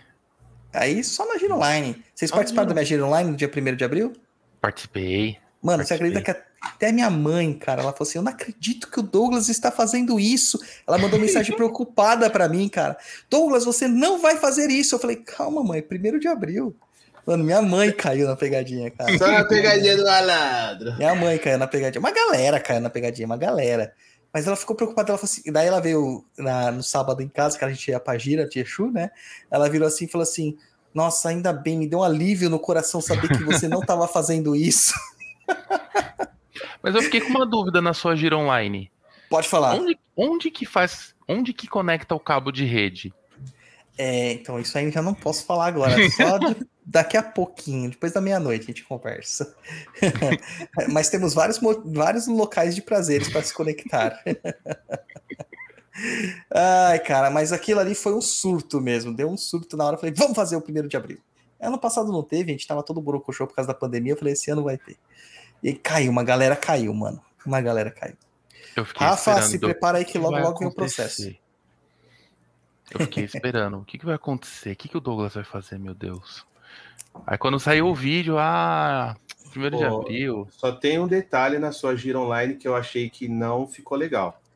Ah, o quê? Você usou a lanterna do celular para, no caso, trocar pela vela. É. Mas olha só, ó. Ah, mas aí é outro nível. ó É outro nível ó. tecnológico. Você é, é praticamente um sacerdote dourado da Gira Online. Eu não sou. Eu era um neófito. Olha só, o cara tem um app de vela. Mas, cara, se não, você não, eu não sei quem me falou que o Vaticano agora tem vela virtual. Eu já te falei que quando eu fui. Para onde eu fui? Quando eu fui para Irlanda, cara, lá as igrejas você põe a moedinha e acende um LEDzinho na vela. Não tem vela de parafina e acender. Você põe a velinha e acende lá, fica por um tempo acesa. Essa é a sua vela. Caramba, mano. a Basílica da. Penha, aqui na Zona Leste de São Paulo também. Também já é assim? Já, moedinha de 25 centavos, você põe lá e acende uma vela pra você fazer. Acende não, né? Clareia o LED pra você fazer seu pedido. Aí, Eu vou lá, Proteger na camada de ozônio. Preciso ir, preciso ir muito lá. Preciso muito ir lá.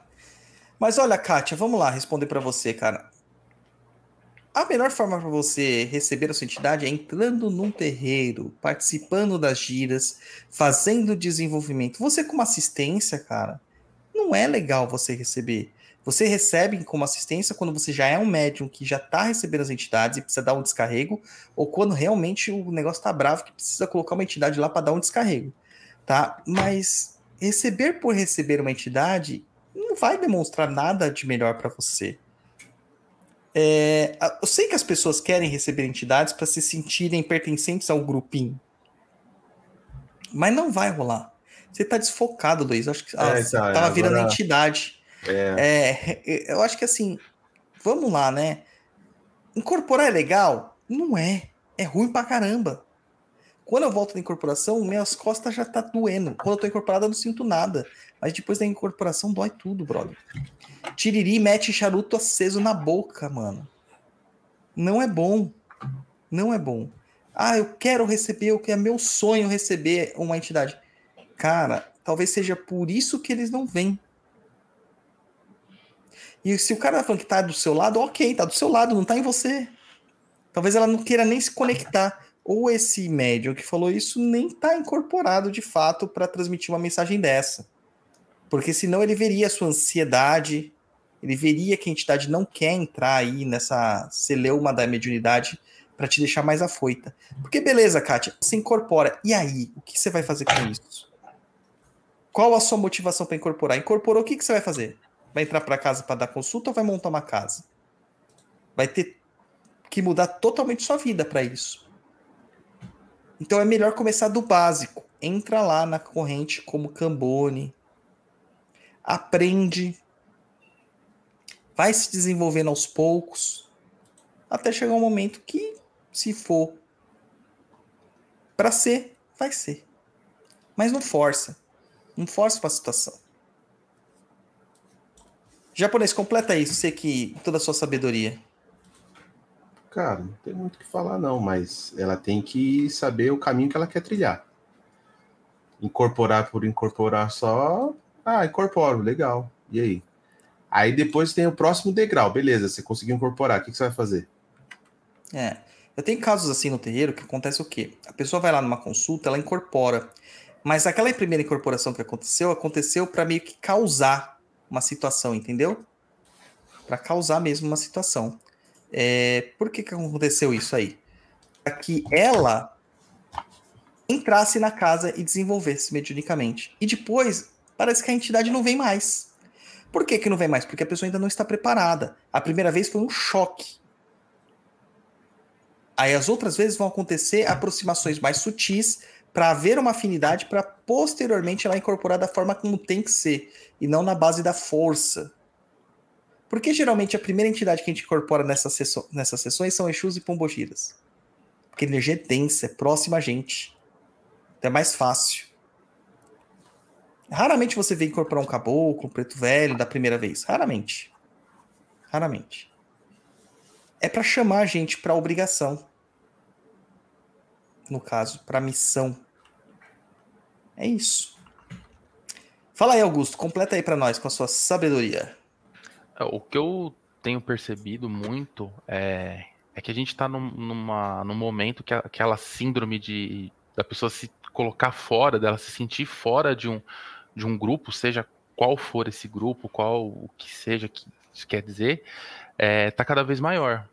E parece que a gente está vivendo um boom da, da Umbanda Pop, vou até chamar assim, onde todo mundo quer, quer incorporar, mas ninguém quer estudar, por exemplo. É, a pessoa quer incorporar para poder falar que, ah, eu incorporei aqui, tá, olha que, que legal, eu sei incorporar, mas esquece do que vem depois, né? É, eu acho que essa que tem que ser a pergunta mais importante que a, que a gente, não me coloco nessa também, que a gente precisa fazer eu incorporei, e agora? E depois, o que, que eu vou fazer com isso? Ah, eu, voltando na pergunta anterior, descobri meu Exu, e agora? O que, que eu faço? E depois disso, o que, que isso vai mudar no, no meu dia? O que, que vai mudar na, na minha rotina, nas minhas coisas? Então, é, a gente está nesse, nesse momento e todo mundo quer saber porque é legal. Então, acho que a gente, talvez, o, o começar a colocar o, o, lado negativo disso, né? De se tomar, se ter uma incorporação antes da hora. Igual você acabou de mencionar.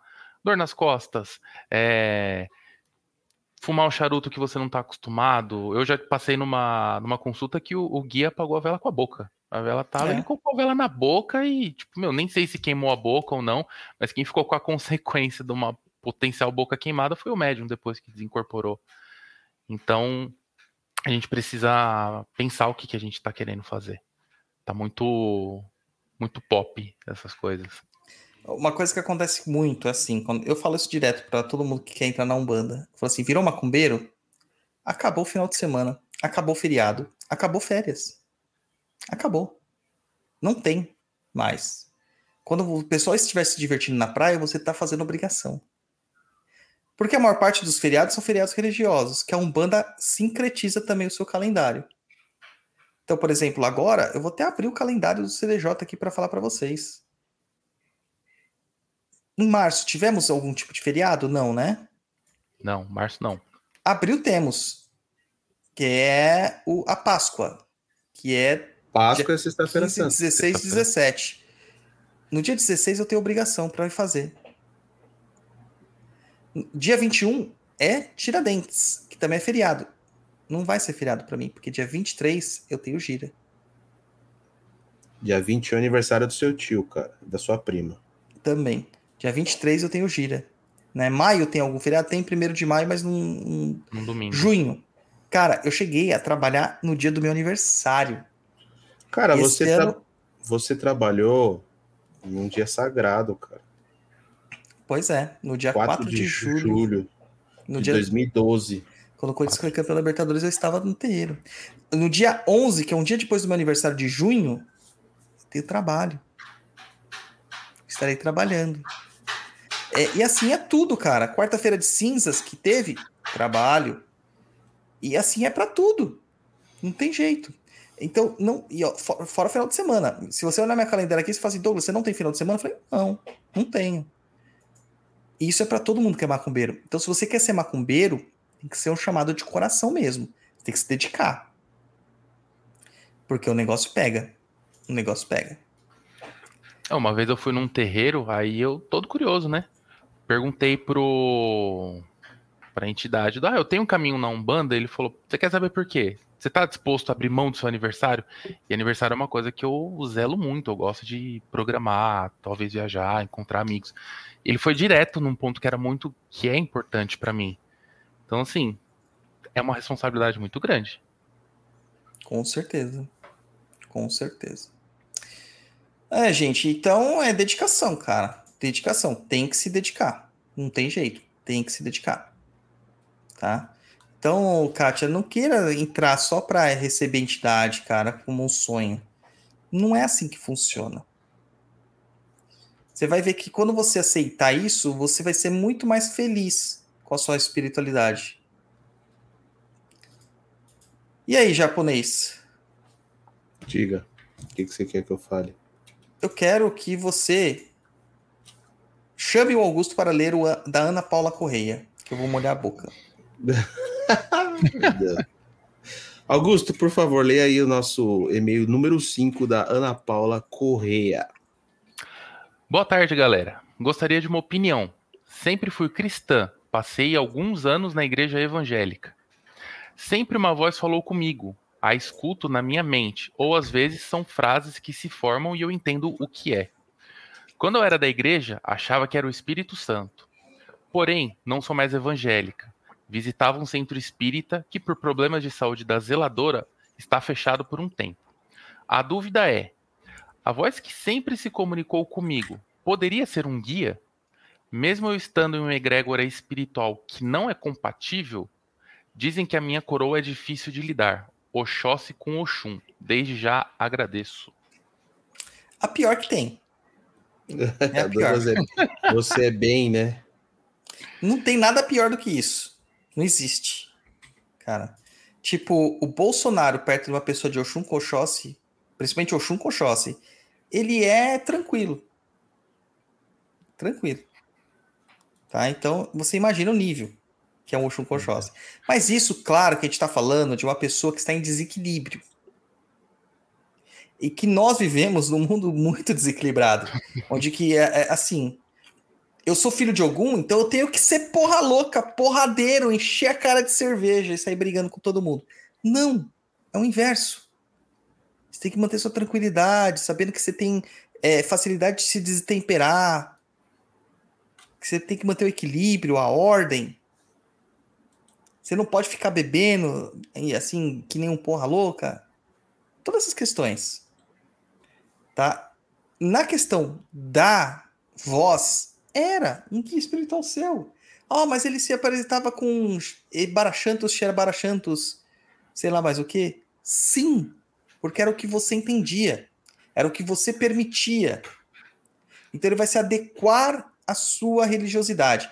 Uma coisa que o Tiriri tem falado, e o Rompimato sempre fala isso, na verdade, mas o Tiriri tem falado muito nas últimas giras, é o seguinte. O Tiriri tá onipresente nesse programa de hoje, né? É, nem é dia 7. É, é que tá chegando dia 7, dia do Pix Day do Chão de Jorge. Então, é o seguinte, ele fala assim que as pessoas estão confundindo muito espiritualidade com religião.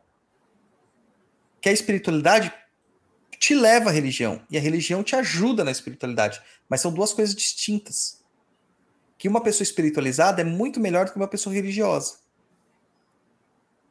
E ser espiritualizado não é acender incenso, acender vela e colocar cristais na frente dos gnomos para ver se os gnomos andam. Não é. É muito mais do que isso. É pegar os aprendizados da espiritualidade, absorver isso aí e modificar a sua vida. Não adianta você aprender magia se você não praticar a magia. O Augusto foi um dos meus alunos no primeiro grupo do Maitá renovado agora. Cara, quantos dos seus amigos lá de curso que continuaram no ramo da magia? Um monte abandonou. Um monte abandonou. Tem um grupo agora com menos da metade. O restante quase não faz mais, não conversa, não fala mais nada. E as pessoas vão abandonando e vão se calando. Quem continuou com a magia tem uma ferramenta ótima nas mãos. Quem não continuou se perdeu. Então, assim, a, a, espiritualidade é isso. É absorver isso, incorporar isso na sua vida diária. A religião é a estrutura criada, os dogmas, as limitações, as barreiras.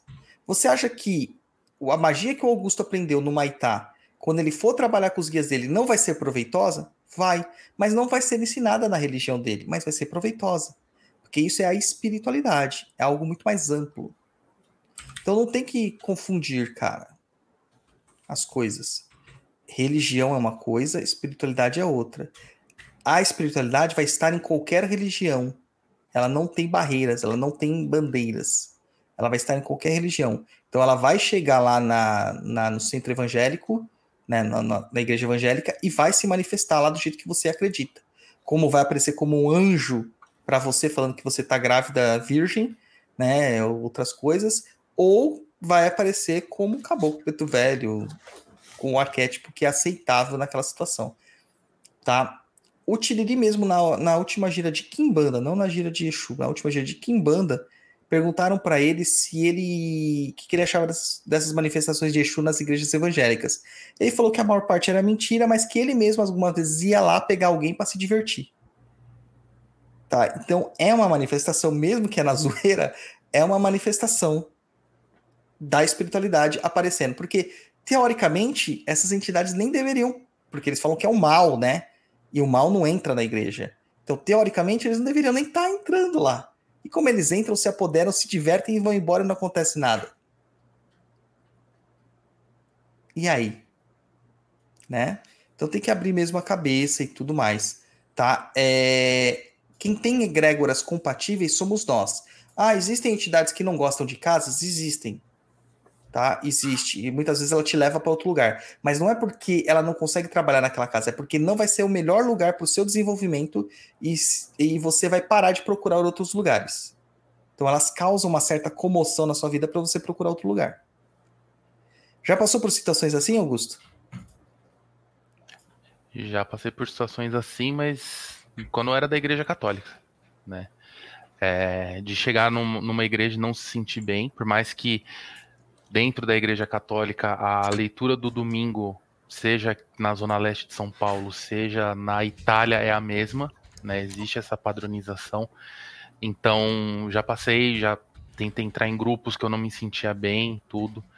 Na Umbanda, eu só passei por duas casas.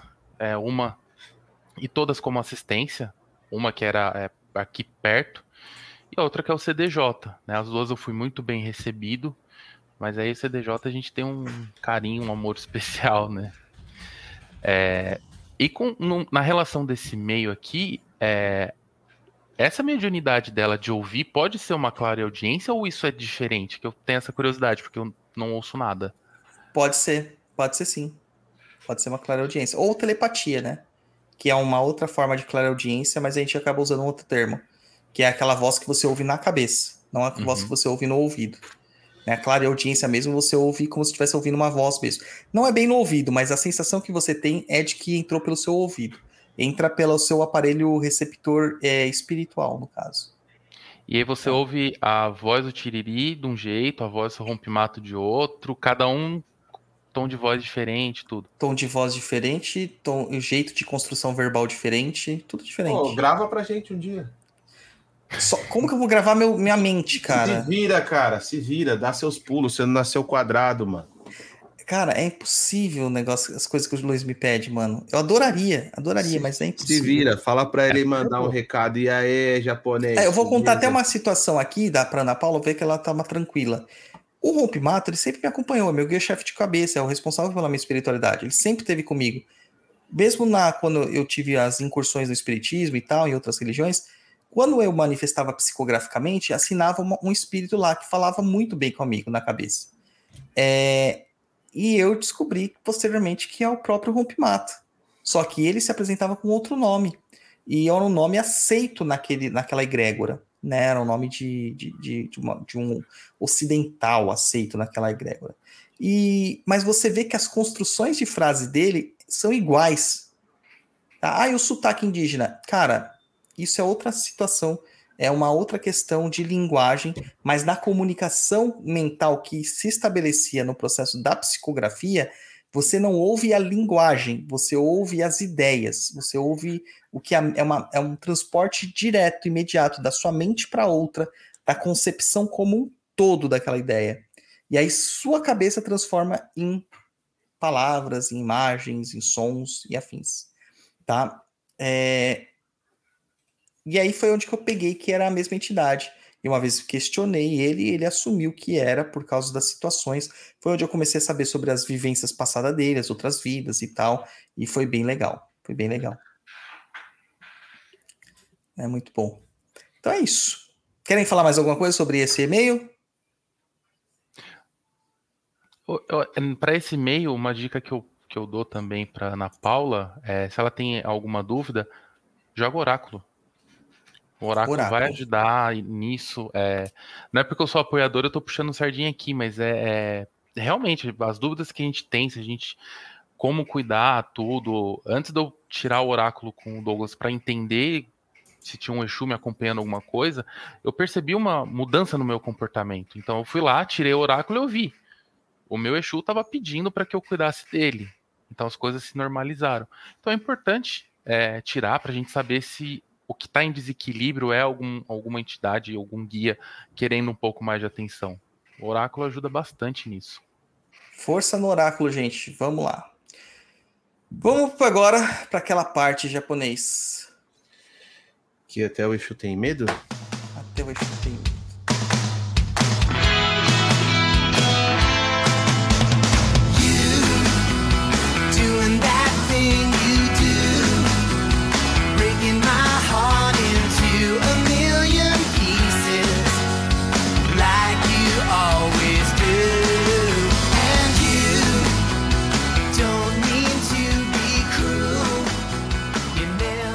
Aqui de volta nesse quadro maravilhoso que é o Botafogo no Paiol. Eu falo isso porque eu estou sobre coação aqui, vocês não estão vendo, tem um padê apontado para mim, tá? Onde o nosso apoiador, nosso convidado, ele pode fazer uma pergunta para nós sobre qualquer tema. Então manda aí, Augusto, o que, que você preparou para nós? Não, não vou falar o nome do seu Exu, mas o que, que você aprontou para nós? Botafogo no Paiol.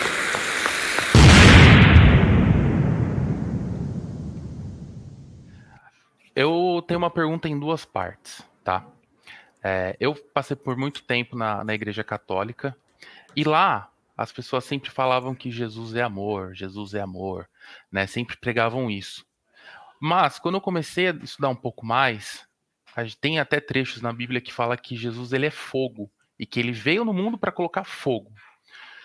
Da mesma forma, é, eu ouço, agora que eu estou frequentando a Umbanda, eu ouço muito o pessoal defender que a Umbanda é paz e amor, que a Umbanda é amor, quando na verdade a gente sabe que a Umbanda ela é guerra. Ela Sim. é completamente diferente. E a minha pergunta é a seguinte: por que, que as pessoas tentam romantizar tanto a, as religiões mudando o conceito dela?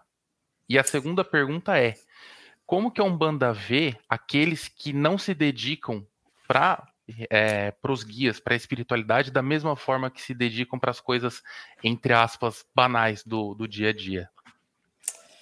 Boa pergunta. Olha, primeira coisa. É, as pessoas fazem isso porque elas querem ser aceitas. Aquilo que é mais fácil de enfiar na garganta abaixo das pessoas. Né? É, existe hoje uma comoção com o ponto de Exu que fala de Satanás, diabos e afins. Existe uma tentativa de romantizar essa situação, é, colocando que não é bem assim, não é o diabo propriamente dito, não é o demônio e etc e tal. Bobagem. É o diabo mesmo, é o capeta que a gente está falando. Mas aí você tem que entender a, a simbologia por trás de tudo isso. A gente não está falando do inimigo de Deus, nós estamos falando de um conceito de contraposição. Então, tudo aquilo que se contrapõe à ideia cristã é Shaitan, é Satã, é o opositor. E quem que é o adversário? Diabo, diávolos, né? É o, o adversário. Então, o Exu ele se põe nessa posição, mas também se põe caboclo preto velho. Porque eles eram contra a escravidão, contra a subversão, contra os maus tratos. A, a, a Umbanda, a Quimbanda, Candomblé, na origem eram religiões dos povos oprimidos. Dos povos oprimidos, de quem não tinha capacidade de se defender da sociedade, do sistema. Mas a gente hoje em dia quer ser aceitinho na modinha de todo mundo. A gente quer ser aceito pelo católico, quer ser aceito pelo evangélico, então a gente quer se explicar para eles. Mas não, cara, tem que virar um aê, Satanás. Abre a porta do inferno e traga essa força para nós, Satanás. Tem que cantar isso mesmo. Tem que cantar. Tem que cantar com força. Sabe? Porque não existe essa história de paz e amor. Você vai na Umbanda porque você está passando necessidade. Você vai na Umbanda porque você está doente. Você vai na Umbanda porque você está sofrendo. Você vai na Umbanda não é para louvar a Deus no sentido é, de ficar em adoração. Até porque Deus não tá nem aí para você, cara. Deus é Deus, você louvando ele ou não. Muito do que a gente vê na Bíblia hoje, é... eu sigo um professor da Univitória, se eu não me engano, professor Oswaldo, me perdoa o nome dele completo, eu não lembro de cabeça, daqui a pouquinho eu lembro. E que é interessante a, a, a, postura dele porque ele foi um religioso, saiu da religião, meio que se, se tornou um ateu nessa situação, é Oswaldo Luiz Ribeiro. E só que ele se tornou um grande estudioso de hebraico, hebraico clássico, hebraico antigo da, da Bíblia, que não é o mesmo hebraico que a gente vê hoje em dia, e não é o mesmo hebraico que o pessoal estuda nas igrejas evangélicas para falar besteira. É, ele sabe grego também, sabe outras línguas, e e ele contrapõe quase todo o Antigo Testamento como erro de tradução. Quase tudo no Antigo Testamento é erro de tradução. E ele também contrapõe com uma tentativa de apagamento da originalidade da, da religião é, hebraica, por assim dizer, quando há a volta do exílio de, de da Babilônia quando eles voltam do exílio da Babilônia. Os judeus que para lá foram exilados eram da elite e eles tentam é, apagar a história e a religiosidade do povo judaico. E eles conseguem, não naquela, naquela geração, mas nas, nas gerações posteriores. Tanto que a gente encontra essas divergências hoje em questões arqueológicas e que a gente vai pegar Mike Hamadi, né, o Mar Morto, etc e tal, na confrontação dos textos.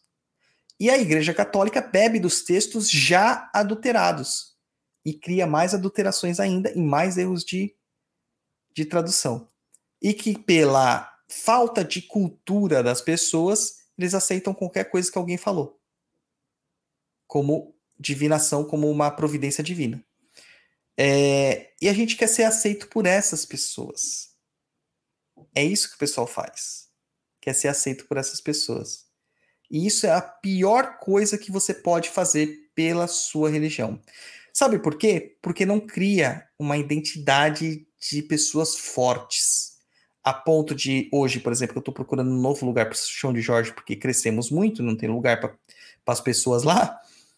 É, eu mandar mensagem para uma pessoa toda solícita, um corretor de imóveis, e esse corretor de imóveis é, me mandar todas as informações possíveis rapidamente, me convidando para visitar o lugar, até na hora que eu já escolado, para não perder a viagem, e fala assim: mas vocês aceitam a nossa atividade no local?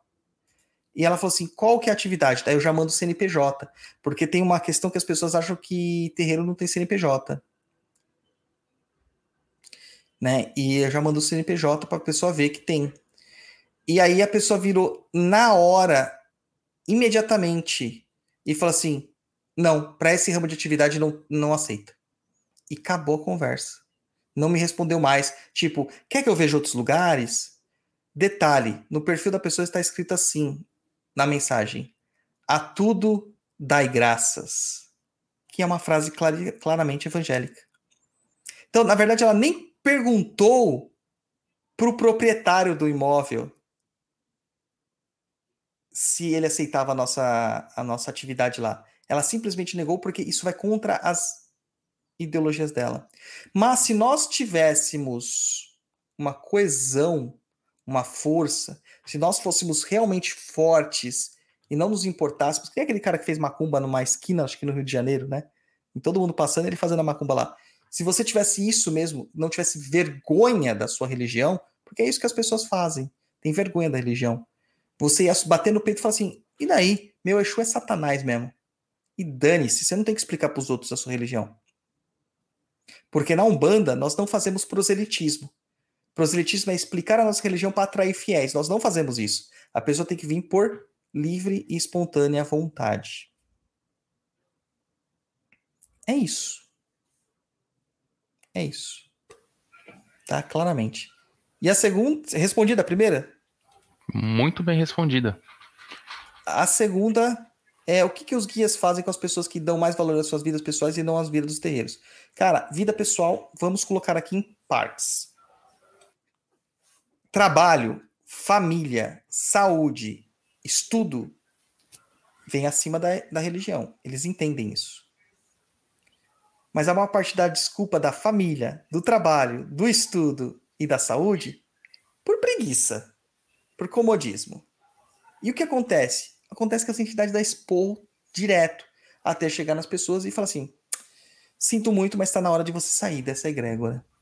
E a pessoa que estava ganhando tudo naquela egrégora vai ficar sozinha e vai perder tudo que ela tem. Essa é a resposta que eu dou mais clara. Isso acontece em todas as casas, até nas melhores, porque isso não depende do dirigente, não depende dos espíritos da casa, não depende do trabalho da casa. Isso depende da pessoa. Uhum. E a gente não, não é dono das pessoas para que é, diga o que elas podem ou não fazer da vida delas. Só que elas vão se ferrar. Essa é a verdade. É verdade. Entendido. Respondido? Respondido. Perfeito. Maravilha.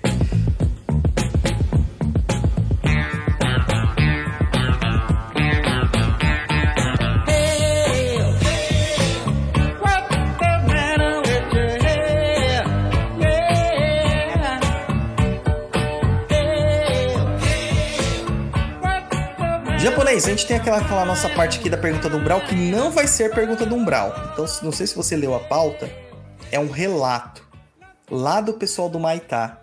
né? Que é anônimo, a gente não pode revelar quem passou isso pra gente. Leia este relato japonês. Galera, comprei um sofá novo aqui para mim, chega amanhã. Então fui desmontar o velho para poder me livrar dele e dele mais fácil pelas partes.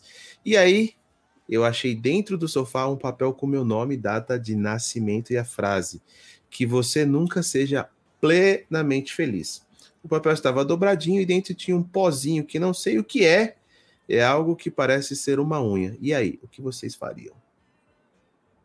E aí, o que vocês fariam? Cara, o, o, isso aqui ele ainda completou depois que realmente ele nunca mais foi feliz, que ele tinha vários problemas, que as coisas aconteciam do nada, ele não conseguia mais relacionamentos. E agora muitas coisas estavam se encaixando. Trabalho de destruição. É trabalho de, de, de perturbação. E olha que coisa, vocês acham que a macumba não está aí no nosso dia a dia. Olha o motivo de que vocês têm que aprender a se defender. A pessoa não tinha noção e deu um estalo nele de desmontar um sofá, que era o local que provavelmente ele ia lá depois do trabalho, sentava, relaxava. Nessa época de pandemia, provavelmente foi o local que ele mais ficou na pandemia inteira. Então, meu cara, olha como a macumba é presente na sua vida. Augusto, o que, que você faria numa situação dessa, cara, se fosse com você? Primeira coisa, eu ia meter fogo no sofá. é...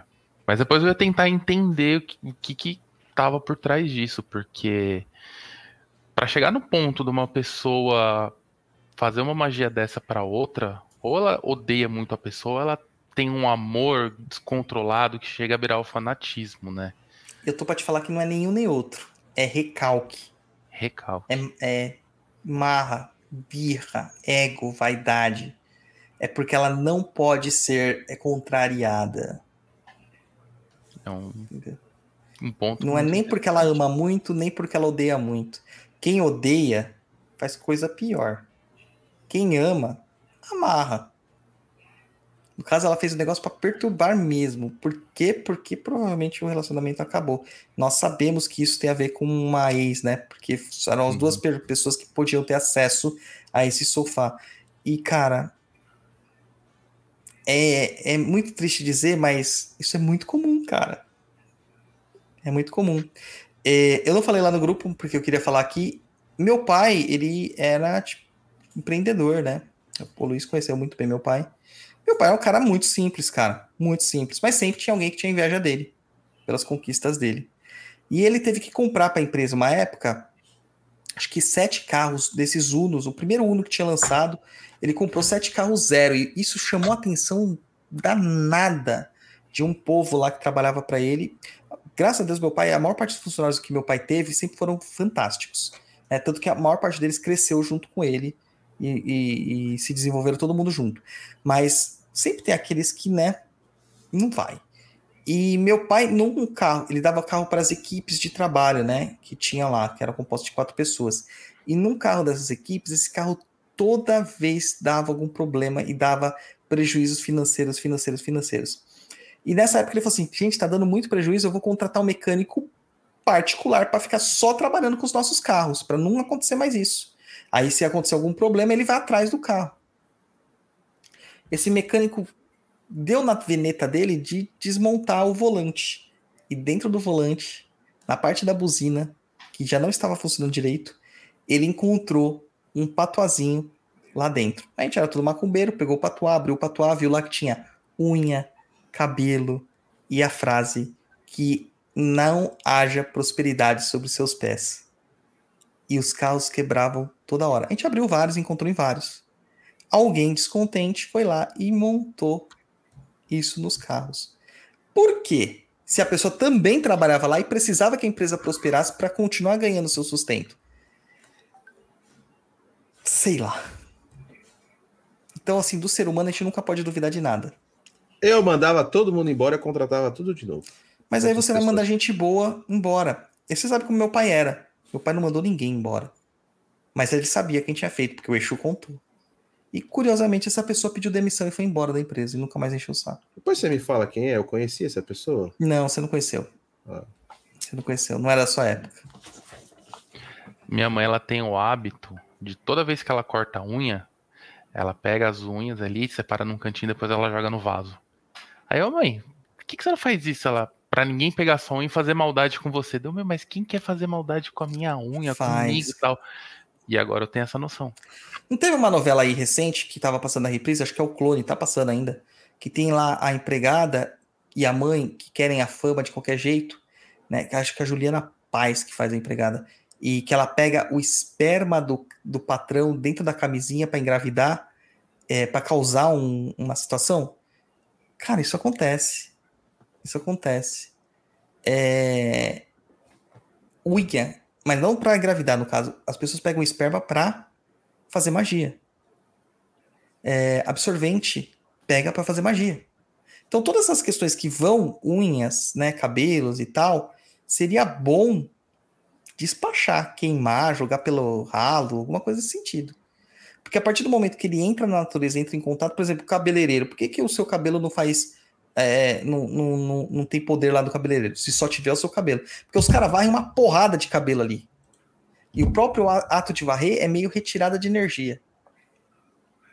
Né? Agora você acabou de cortar a unha e as suas unhas escapam. Cara, se pegar alguém mal intencionado, vai usar.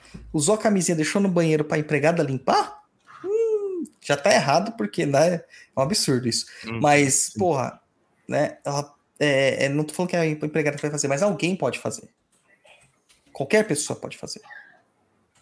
Sabe? Isso vira pros caras que vai pra motel também, viu, gente? Prestem atenção. Então, tem que tomar cuidado com O essas que é coisas. motel, Douglas? É um hotel escrito com M. Ah, entendi. Japonês, você era sócio dos motéis de São Paulo.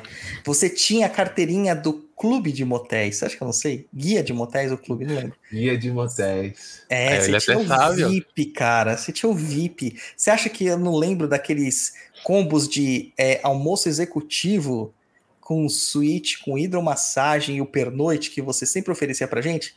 É lógico que eu lembro japonês.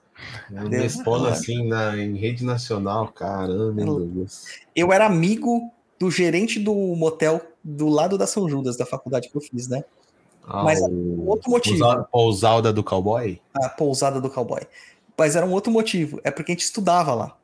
Porque as, a São Judas é um lugar muito barulhento, porque é um shopping center, né? Então não dava pra você estudar lá. Pronto, ele vai falar É. que vai, ia lá pra estudar. Pronto. Não só eu, como muitas pessoas, cara. Anatomia. Não, não, ia sozinho mesmo. Ia lá pra estudar. E não era só a gente que fazia isso, sabe? Ah, não sei porquê, mas muitas pessoas faziam também. Então a gente era amigo do gerente lá. Tanto É igual o Tite. Fala muito, fala muito, fala muito. Eu sou Ah, gênio, cara. Eu sou praticamente Dou- virgem. Não cola essa, tio. Você quer colar essa, não vai colar, bicho. Não vai. Desculpa. não Essa, vai. Olha, chegou uma- também. Chegou uma mensagem aqui para cortar todo o nosso barato de sexualidade aqui, que tava aqui no Sex Appeal. Lê aí, japonês. A Tainá Odara. Gente, e eu que moro numa casa onde já foi uma casa de Kimbanda Malay. Tem lugares da casa que à noite não consigo ficar, mas nunca aconteceu nada comigo, nem com os meus. Mas escuto e vejo vultos. E cumprimento às vezes.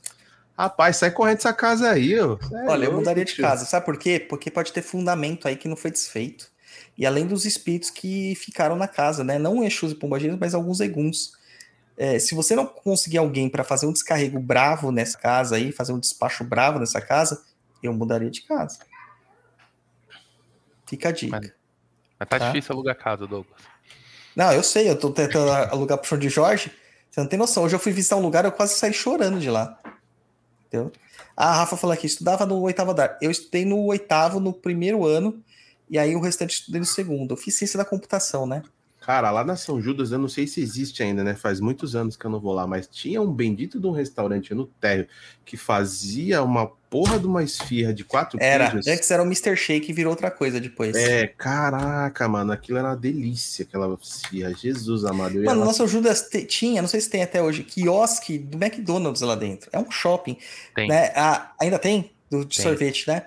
É, tinha num dos andares lá, acho que é no quarto, a saltenha, mano, que foi onde eu fui apresentado pra culinária moquense. Né, que a saltenha é uma coisa maravilhosa, é um pastelzinho é, italiano que eu não posso comer porque é frito, cheio de gordura agora.